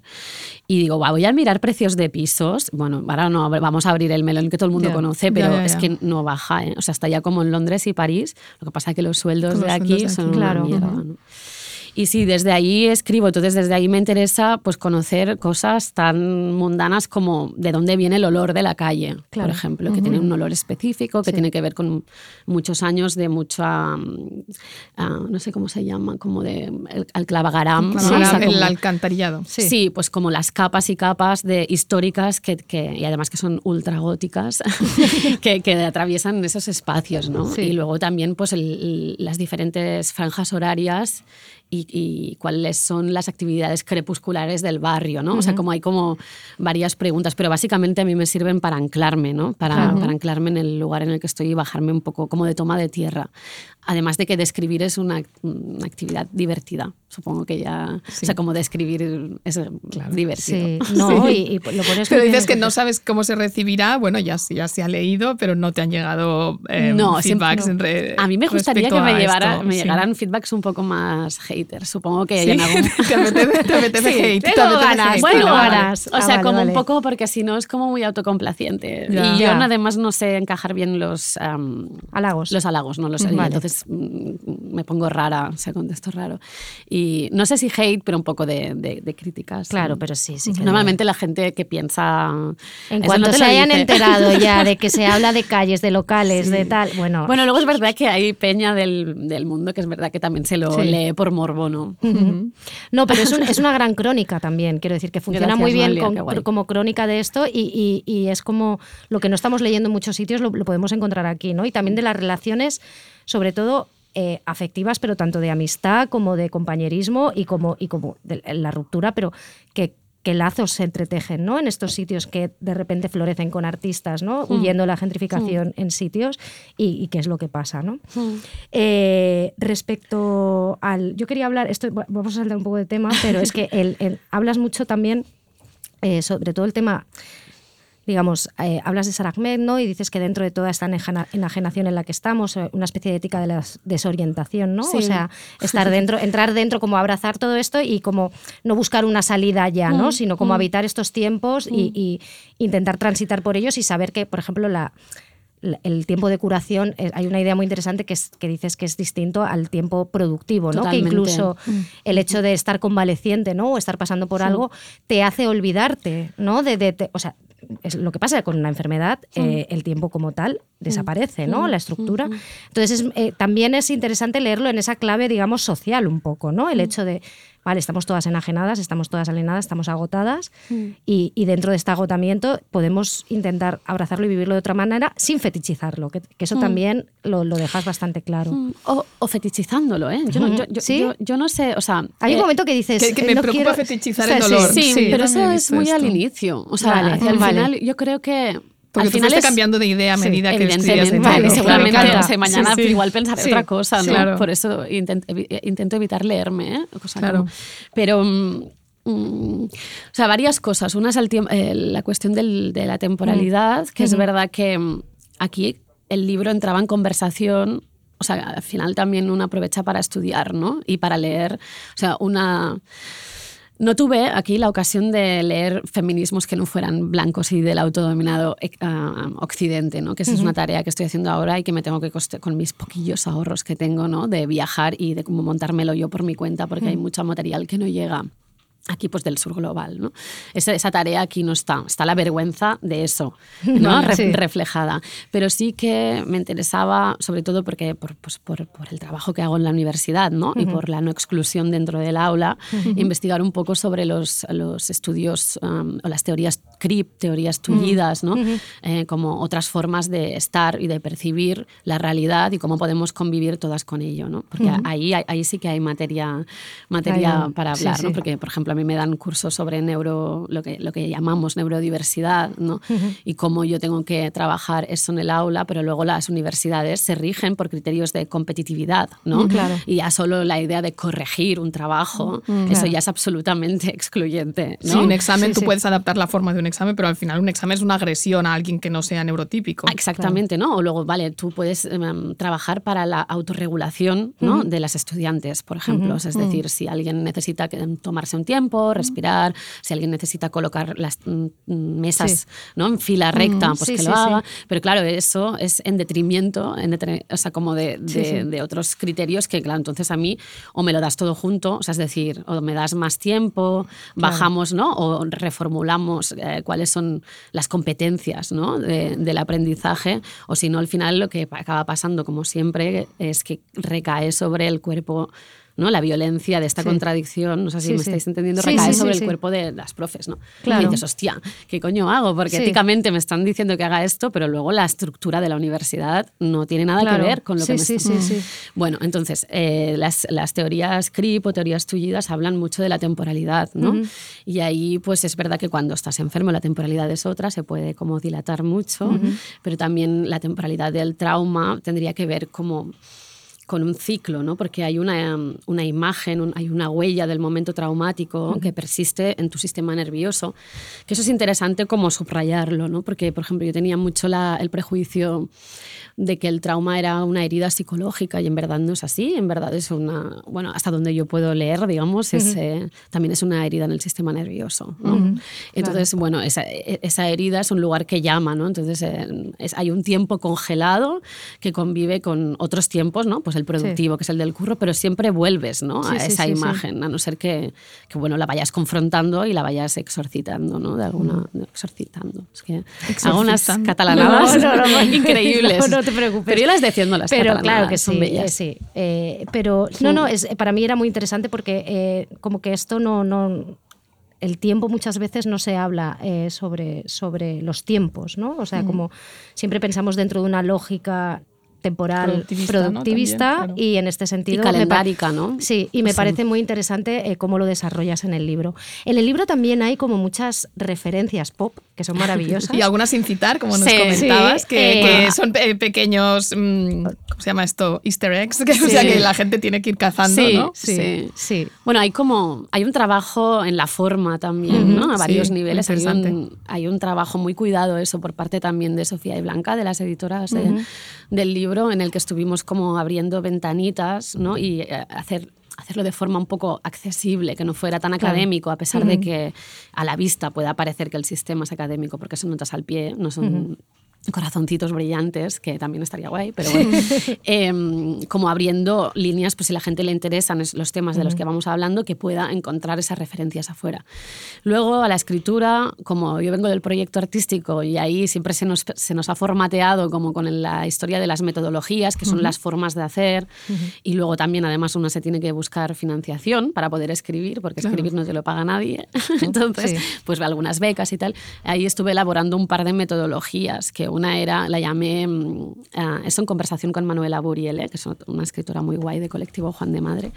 Em, que mm, me dice, "Hostia, esto se parece al Super Size Me. Y ahí entonces empecé como a elaborar lo que es ese documental. No sé Sí, si viste, sí, sí, sí, de, sí. ¿no? Esa persona que para comprobar algo, ¿no? O sea, como para conseguir pruebas de que la comida basura, que tanto basura es la comida basura, por llamarlo de Sí, come, muy- eh, se sí, come. se pasa- mete a comer como tal, ¿no? Entonces yo ahí también intenté como para que no fuera un trabajo como muy eso, como muy arduo y, y como académico, ¿no? De cómo dice esta persona, como dice aquella, Claro. lo que hago es comer citas y comer películas y comer libros y entonces trazar una voz que también eh, en, en la que una voz que que tenga que ver con el trauma, o sea, que Sí. tenga que ver con esa fragmentación del yo y de la personalidad, ¿no? Y de la borración de los límites. Entonces, hay frases em, o párrafos que están construidos ah, con citas directas y con citas indirectas y con citas como absolutamente apropiadas de memes, de Claro. películas. Y que casualmente son las mujeres con las que hemos convivido a nivel televisivo, series, Claro. ¿no? O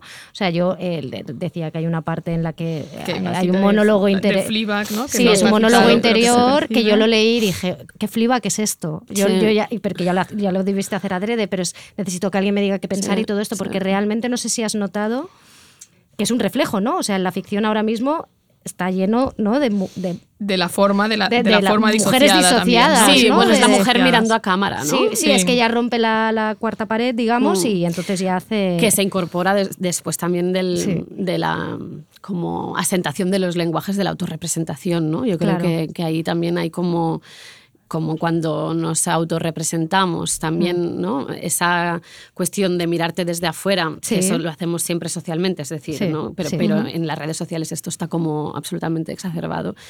Eh, cuando hay una mm, como un reconocimiento ¿no? y, y como una explotación de eso, esos lenguajes que ya están legitimados en la red entran en la industria del cine, ¿no? Claro. Digo, yo, digo yo, ¿eh? que yo Sí. tampoco soy experta. No, y que no sorprende, o sea, que, No, no, y que leyendo, sí. el libro nos sorprende, ¿no? Que, que todas estas cosas que tanto nos han gustado, ¿no? Como que nos gustó muchísimo Fleabag, nos gustó mucho eh, Mi año de descanso y relajación, ¿no? Mm. Todas estas mujeres alienadas, ¿no? Narcotizadas, ¿no? O sea, estos últimos años hemos consumido dentro de Mm. Muchísimo. Mm. muchísimo, eh, no, no en un nivel nicho, ¿sabes lo que te quiero decir? de sino que, que- que realmente han sido fenómenos como tal. Hmm. Bueno, ¿no? ahora a mí ya me interesaría ver o sea, si es posible pensar en, en clave optimista, que no sea el optimismo cruel que ya, Sí, que ya ya, lo conocemos. sí, ¿no? sí.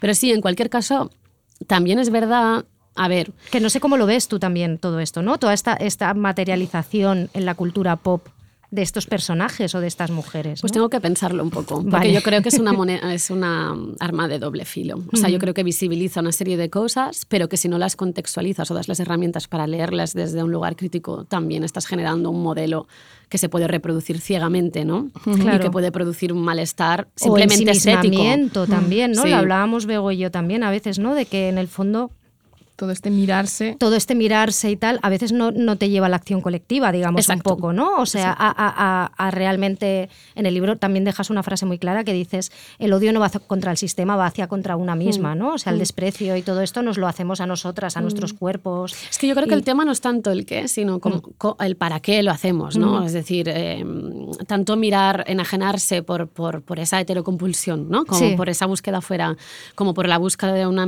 por la búsqueda hacia una misma, es como no es qué hacemos, sino cómo lo hacemos o, o para qué lo hacemos, ¿no? El cómo Claro. sería como la ética o desde donde podríamos meter ¿no? ¿Para las herramientas. ¿Cómo- pero cómo para qué cómo- la- lo pero para qué solucionamos esto? Ver, que Pues- no es, no es fácil, ¿eh? Pero quiero decir que no, después de escribir todo esto, que no sé si llegaste... No, o sea, No, yo creo sí. que después sí que me, yo me acuerdo de una conversación con las editores que dije, ya cuando presente el libro, quiero hacer una crítica a mi li- propio libro.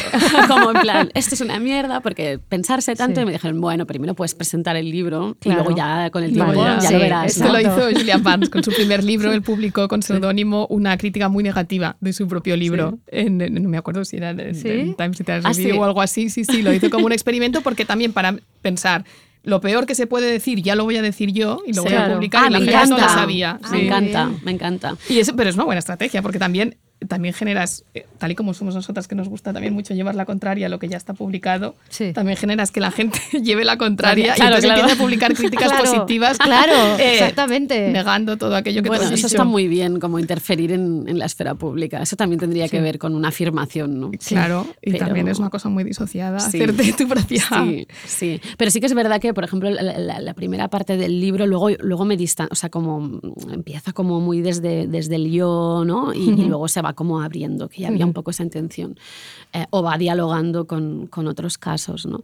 Em, pero a mí se me hace insoportable. O sea, como es como un, es como un, un cantejondo, ¿no? Es como una cosa así de voy a llorar. Pero, eh, pero lo saqué, ¿sabes? Quiero Sí, decir que es verdad claro. que, que eso está ahí. Y una vez lo de, o sea, que tiene un, un poder catártico eh, Sí. importante también. También tú de- te vas tomando tus respiritos a lo largo del libro y se, y se nota, ¿no? Porque Sí, van entrando cosas, porque Sí, es que es, es- Y, y hay puntos de humor también. Me hizo, se lo comentaba antes, me hizo Sí. muchísima gracia el capítulo de la dick pic, de la fotopolla, Sí. es graciosísimo, es Sí. que es muy breve además.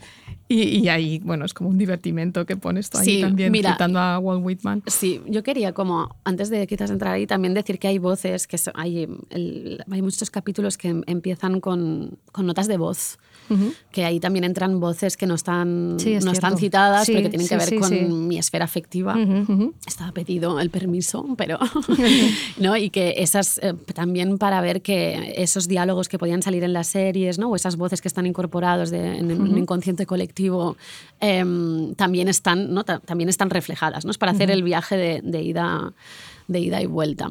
Y sobre la cuestión del, del sentido del humor, que gracias por decírmelo, porque yo pienso que soy la persona con menos sentido del humor. Ah, del no, no, mundo. no, hay momentos que se- sí, Yo sí, me sí, veo sí. así, ¿sabes? Pero es un complejo que, que tengo de, de, de profe, ¿sabes? Eh, pero mm, sí, ese, ese es, bueno, ese es un ejercicio de, de disociación, en, en verdad, ¿no? Que es como, bueno, en- delante de, de prácticas como violentas, como el envío de fotos polla que no has pedido, ¿qué haces con eso, no? Claro. Pues tú no lo analizas como un objeto artístico. Exacto, yo me pongo en, en la De piel modo profe, de sí. modo profe de análisis de historia del arte de cinco páginas de, de una imagen y, y la analizo. Bueno, para, para me invento un, un movimiento Sí, estético. sí, sí, ¿no? buenísimo. Eh, ¿Cómo se llama? Eh, El gore. Gore, sí. Gore reduccionista. Gore reduccionista, exacto, exacto. Y algunas historiadoras lo relacionan. Sí, sí, sí. Son ejercicios. De hecho, ese capítulo yo le quería sacar y luego las, la Blanca y la, la Hombre, está No, muy no, bien. Eh, ti- continu- ¿Harías una segunda parte o crees Sí, que sí? Sí, vale. haría porque me gusta escribir. O sea que Vale. me, me parece un lugar en el que estar. mm, Bueno, es que hay tantos libros dentro de este libro, Dentro ¿no? de este Lo- libro hay lo- lo- muchos libros y sí. tú dices que tus editoras te lo decían, que has sido muy Sí. generosa y es así, y, pero no has matado los temas. No, No, Te lo decimos no, no. nosotras Sí. que, Ah, que- que no, que que, que tirar, puedes sí, tirar de puedes ahí tirar. del hilo y que sacar... nosotras también lo hacemos. Sí, decimos, El tema que- por eso es que hay una cosa que siempre te, te piden, que es que la cosa de alzar un índice, que yo es algo que, eh, que no puedo hacer. O sea, que, mm, que que construyo haciendo, ¿no? Si Ya, tú me ya, dices ya. de que, ¿no? Como para Claro. presentar un proyecto, o presentar un dossier, es como... Sí. Book proposal, ¿no? Cuando- Exacto. Y es como, ay, pues mira, no sé. Yo sé que partiría de aquí, ¿no? Pero ya- te puedo decir llegar, dónde llegar. claro. Y solo el hecho de pensarlo ya... Pero esto siempre es un engaño. Es como cuando, Sí, ¿no? ¿no? Creo yo, ¿no? Como cuando pides una beca y tú ¿Qué quieres escuchar? cuentas, claro, ¿qué quieres Sí. escuchar? Pues es, un arte en sí claro, mismo, es una práctica en sí misma, Sí, ¿no? de La hecho hay gente que solo hace eso. que solo hace eso, claro. Bueno, hay gente experta, hay gente- esta persona habla como alguien que pide muchas becas, porque se les queda ya un modo, un Sí, modo de, de sí. conducirse por modo, la vida. negri- modo negritas, ¿no? Sí, sí. sí, sí. Bueno, sí, claro, es que es el, el Therapy Speak, el Art Sí, el Speak, Art Speak, el este- Beca Speak, ¿no? Sí. El todo. Sí, sí, jo, Nuria, pues hablaríamos muchísimo más rato Yo contigo. también, ha qué sido, gusto. Ha sido increíble, pero no te vayas, que Vale. ahora tenemos que preguntarte que nos hagas una recomendación que estamos Vale. esperando, ¿vale? Súper.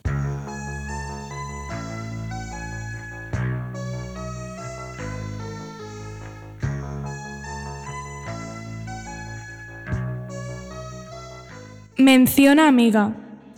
Bueno, la mención amiga de hoy es para un documental que acaba de estrenar Filming, que te dejará una sensación buenísima dentro del cuerpo. Convalida como spa. Convalida como spa, sí. Eh, te curará toda la dismorfia corporal que No sé si tenemos tanto, dentro. bueno. Eh, el documental se llama Smoke Sana- Sauna Sisterhood, es de la directora Anna Hinz. Es el primer documental de producción estonia a concurso en la historia del Festival de Sundance, donde se llevó el premio a la mejor dirección en, las, en documentales internacionales. Y la película, voy a intentar decir esto bien, Bego, nos muestra la increíble tradición de las saunas de humo en Vanaboroma, que es una región al sur de Estonia, y se llaman Sabuna Sabusana Combo, ¿vale? Es flipante porque ya lo veréis, es solo de verlo. que hablen estonio pueden Sí, corregirnos. sí, solo de verlo te dan ganas de juntarte con todas Ay, estas sí. mujeres maravillosas porque ellas mismas hacen un agujero en el hielo, Cavar un agujero en el hielo, como ponen un una escalerita, sí, y se meten, ahí. en, se meten en su sauna y allí se pasan la vida hablando de sus cosas, de sus cuerpos, de sus madres, que telita, las conversaciones sobre las madres y, ¿no? Cuando la madre te decía, o cuando te ve tu madre y te dice, ay, has adelgazado, como Qué si bien, fuera, qué nena", bien, ¿no? ¿no? Todas estas cosas, allí se habla de todo, de, las, la, de la guapura, de las amigas, es maravilloso, eh, tiene, eh, yo creo que es una buena para quedarte buen cuerpo después de escuchar Sí. este programa. Eh, a mí me ha dado muchísimo ASMR. Porque, claro, se oyen los vapores, hay, hay, hay planos que parece un cuadro de Vermeer, aquello. Ya, el otro no, es hablábamos de maravilloso. lo adictivo del calor, este Sí. que, yo me, que yo me he viciado también a la bolsa de agua caliente. Ah, total. Y el, Ah, no, sí. el calor tiene ese punto narcótico. Sí, Es un Es abrazo un abrazo. a las que no- Sí, es un abrazo. no, es si no hay química, si no hay química, hay, hay Hay bolsa de Hay agua bolsa de- caliente. bolsa de agua caliente. Eh, bueno, pues eh, nada, una maravilla. Lo podéis ver en Filming. Se estrena, se estrenó el 26 de enero y se llama Smoke Sauna Sisterhood. Y nada, lo tenéis allí, lo ponéis y su- bueno, un spa. Y notáis el vapor. Atiende, amiga. Atiende amiga, Atiende, Nuria, amiga. empieza Nuria. tú. Ah, tengo que recomendar Sí, hacer sí, que quieras. Vale, Sí, pues- el- es el momento en el que tú nos recomiendas un libro, una peli, una serie, lo que tú, gana, ah, sí. lo que quieras. Bueno, yo voy a recomendar el libro que me estoy leyendo. Muy Por bien. si puede ser de interés a alguien. Claro. No, en lo que decía antes de, de sobre todo de empezar a ver cómo que se está produciendo en, en el sur global, en mi última incursión que fue a Chile, que maravilloso, por cierto, Qué guay. como la literatura que se produce ahí, am, conocí a, Ce- a Cecilia Vicuña, que ahora está bastante editada, y me estoy leyendo su diario estúpido, se titula Vale. así, que es un libro que com- no es muy, muy bonita la edición, hay que decirlo, porque es un libro muy grande y con unas páginas muy tremendamente blancas para algo tan íntimo, ¿no? Bueno, Sí. pero eso es como ¿Quién lo quién mi momento aquí? de hate. Am, es portales, Vale, es como vale. de una universidad, entonces Vale. bueno, ya sabemos el tipo de, de publis. Eh, igual muy guay que lo hayan publicado y es un ejercicio que ella empezó a hacer en el año 66, si no me equivoco, hasta el 71, como cinco años en los que se propuso cada día escribir una página sin nada que decir. Entonces, claro, lo estúpido en principio hace referencia como a una ausencia de inteligencia, ¿no? Pero al final lo que, te, lo que te descubre ese diario íntimo, que en verdad es pura poesía, es como un paisaje de, sobre la intuición, ¿no? Y que te hace pensar dónde tienes tú la intuición, que sería quizás un poco, no sé si lo contrario, pero estaría en, otro lugar no muy amigo al de la disociación, ¿no? Entonces por ahí hay, Mm, Muy bien. creo que es guay pensar Qué sobre la intuición ahora. Sí, Así sí. que Diario estúpido de Cecilia Vicuña. Sí. Fantástico, pues muchas gracias. A vosotras. Te haremos caso. ¿Cuál es tu Sí. tienda, amiga? A ver, mi atiende amiga esta semana, pues mira, un poco en, en- en homenaje a- al gótico de, eh, de Nuria. Bueno, he de decir que me ha llegado el nuevo libro, solo me he podido leer 10 páginas de Mónica Ojeda, Ay, que sale ganas. Sí, en febrero eh, y empieza con un ritmazo, o sea, es Sí, increíble, ¿eh? sí. Son dos amigas yendo a una especie de Burning Man en Guayaquil. Ay, qué guay. Con artistas eh, de todo tipo y tal. Y, y, buah, es que, es que cómo escribe, de verdad, esta mujer. Es muy buena. Es muy buena, sí, sí. Se llama Chamanes Eléctricos bajo los el sol. Bueno. La perdón, cubierta es chula, sí, es la- muy- es sí, muy- sí, sí, es muy es- es- está en Random House. y Pero es saldrá- novela, ¿eh? Novela. Sí. novela. es novela, es novela, es novela, novela. Eh, pero bueno, yo mi recomendación, quería hablar de True Detective, la nueva temporada, eh, que tanto odio misógino está despertando en redes, a los señores no les está gustando nada. Yo solo he visto el primer capítulo y me encanta. Joyce Carol Oy- Oates, Oates, ¿ves? Es que yo con mi inglés, eh, dijo que, muy sabiamente, que eh, si la primera temporada de eh, True Detective era el gótico sureño, este es el gótico del Ártico, ¿no? Un poco, eh, porque todos esos paisajes alucinatorios que vimos se trasladan aquí ahora en la, e- la etapa oscura de Alaska, ¿no? Entonces, ¿qué pasa en True Detective ahora? Pues que hay una showrunner que se llama Isa López, que se, además se ha inspirado en La Cosa, que es una peli que me flipa. No sé si la has visto. ¿La habéis visto? No, no la he Yo no la he visto tengo ganas. Bueno, pues es genial. Es, es- es una estación en el Ártico en la que, bueno, hay una cosa y empieza a atacar a todo el mundo, ¿no? Pero aquí a- lo que, de lo que parte True Detective es Alaska, en un pueblo remoto donde hay una estación de eh, científicos que están buscando el origen de la vida, de repente desaparecen todos, de golpe. Entonces lo tiene que investigar Jodie Foster junto con eh, que ella es la sheriff del, del momento, además es como La sheriff del momento. La sheriff, del, del momento, del, pueblo, iba a decir, del pueblo, pero que no me sale, pero que está muy bien el papel porque además cuando Hot es sheriff como una.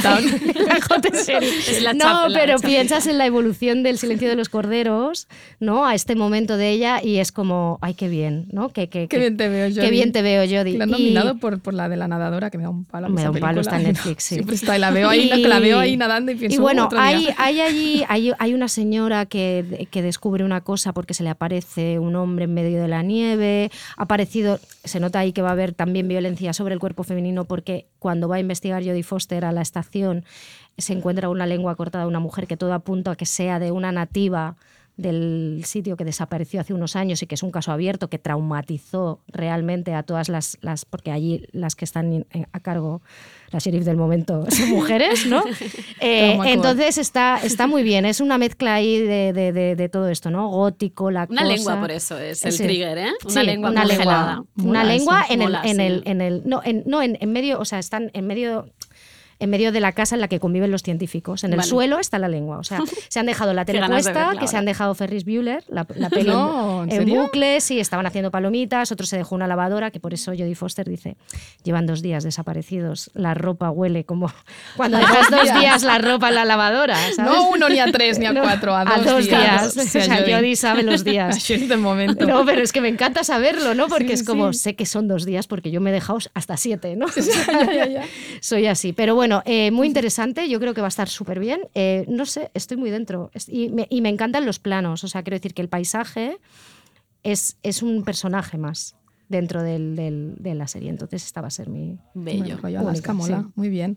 Pues mira, mi primera tiende es bastante basiquito, pero también acaban de nominar la película Robot Dreams a la- como mejor Ah, sí, peli de que tú animación. desde que la viste me para- dijiste- Estoy, estoy muy dentro de Estás esa muy peli. dentro, pero todo el rato nos lo dices, además, sé, es como, Porque ah. es muy bonita. Sí, sí, sí. Es ¿Y qué muy, muy cuenta? ¿Qué bonita. cuenta la historia? La historia de dos amigos, un robot y un perro en Nueva York en los 80. y lo que les pasa. No, no, pero la experiencia de, de verla, no sé, me Sí. Gustó mucho, fue muy chula. Yo fui con eh, dos adultos y cuatro niños, bastante pequeños. Bueno, dos de nueve, dos de cinco. Y la lectura que hicimos los adultos y los niños fue totalmente divergente a la salida. Así, ¿eh? Sí, eh, y además era to- totalmente dos equipos. Todos, todo el sector infantil estaba de acuerdo en su lectura y todo el sector adulto intentamos hacerles ver, pasaron completamente de nosotros. En, en relación, ya te dije también que esta peli logra lo que no logra Past Lives. Vale. Yo totalmente vi una relación entre esas dos películas. Qué fuerte. O sea, Sí. entre Past Lives y Robot Dreams. Totalmente. Vale. Existe, existe esta es conexión. ciclo. Sí, Es yo un soy- ciclo en la filmoteca. Sí, sí. Hostia, sí, un diálogo. Diálogos sí. imposibles por Begoña Pues, Gómez. Totalmente. Eh, sí, porque bueno, porque, porque también va sobre eso, sobre eso, sobre, sobre el hecho de que, de que no existe una media naranja para ti en el mundo Vale. y, y sobre las otras vidas que puedes tener según con quién Ah, estés. Claro. Ah. Entonces esto... es ¿Pero lo que los plantea niños no- escenarios paralelos? No. Ah. Yo, Esto es lo que los niños no quisieron aceptar. Como que, como que tú pudieras encontrar la felicidad con otra persona después Ah, como de que poco trauma core también, después de haberla tenido con ella- alguien y ellos no quisieron aceptar eso. Ellos dijeron, no, no, no, es el perro y el robot y nadie más aquí y no me vengas Ah, con pero es milongas". desde la amistad que lo Sí, defienden desde o la desde la amistad. idea no, no, de desde la media amistad, porque además, Porque no, no, desde la amistad, pequeños. desde la amistad, porque Ah, no, guay, sí, sí, además no está como Es como contaminado no se le por- traiciona Claro. la fidelidad. ¿no? Claro, pero ellos no querían aceptar que tú luego pudieses tener otro amigo que también te hiciera feliz. Ya lo aceptarán. Ya lo aceptarán, ya lo aceptarán, pero bueno, Sí, me sí, pareció sí, muy curioso. Claro, qué sí. fuertes, qué, lazos sí. tan fuertes, ¿no? Ahí de, de, de- Claro, de claro. apego ahí. Ah, Además la mira. vieron allí como dos parejas de besties, de Sí. mejores amigos. Sí. Claro. como, y le Como que ahí yo no te haría eso. Yo no te haría eso, yo nunca te dejaría en un desguace. Bueno, pues es, Bueno, bueno, es muy- es muy spoiler. triste. No, ya, no, es que ya es exactamente. no Es verdad. Somos fans de las... A ver, nosotras dos estamos a favor de los spoilers. Sí, claro que sí, la cultura del spoiler es, es- es, Maravillosa, eh, ya. sí. Ya en la vida da Si igual. no es el La que vida es da el, igual. co- es el Sí. cómo. Bueno, sí, Dent Robot Dreams es muy bonita y verla después o antes de Past Lives y veréis que es mejor. Vale. Eh, segunda atiende, yo tengo otro. Ah, bueno, sí, pero los es haré que, eh, muy luego largos. tienes una entrevista. Sí, eh, pues mira, yo mi segunda, me estoy leyendo Léxico Familiar por fin, eh, Sí. que es una lectura de no trabajo, entonces me está costando mucho leerlo, lo voy leyendo por etapas. De Natalia y, Ginsburg. eh, de Natalia Ginsburg, eh, fue como un regalo de Reyes.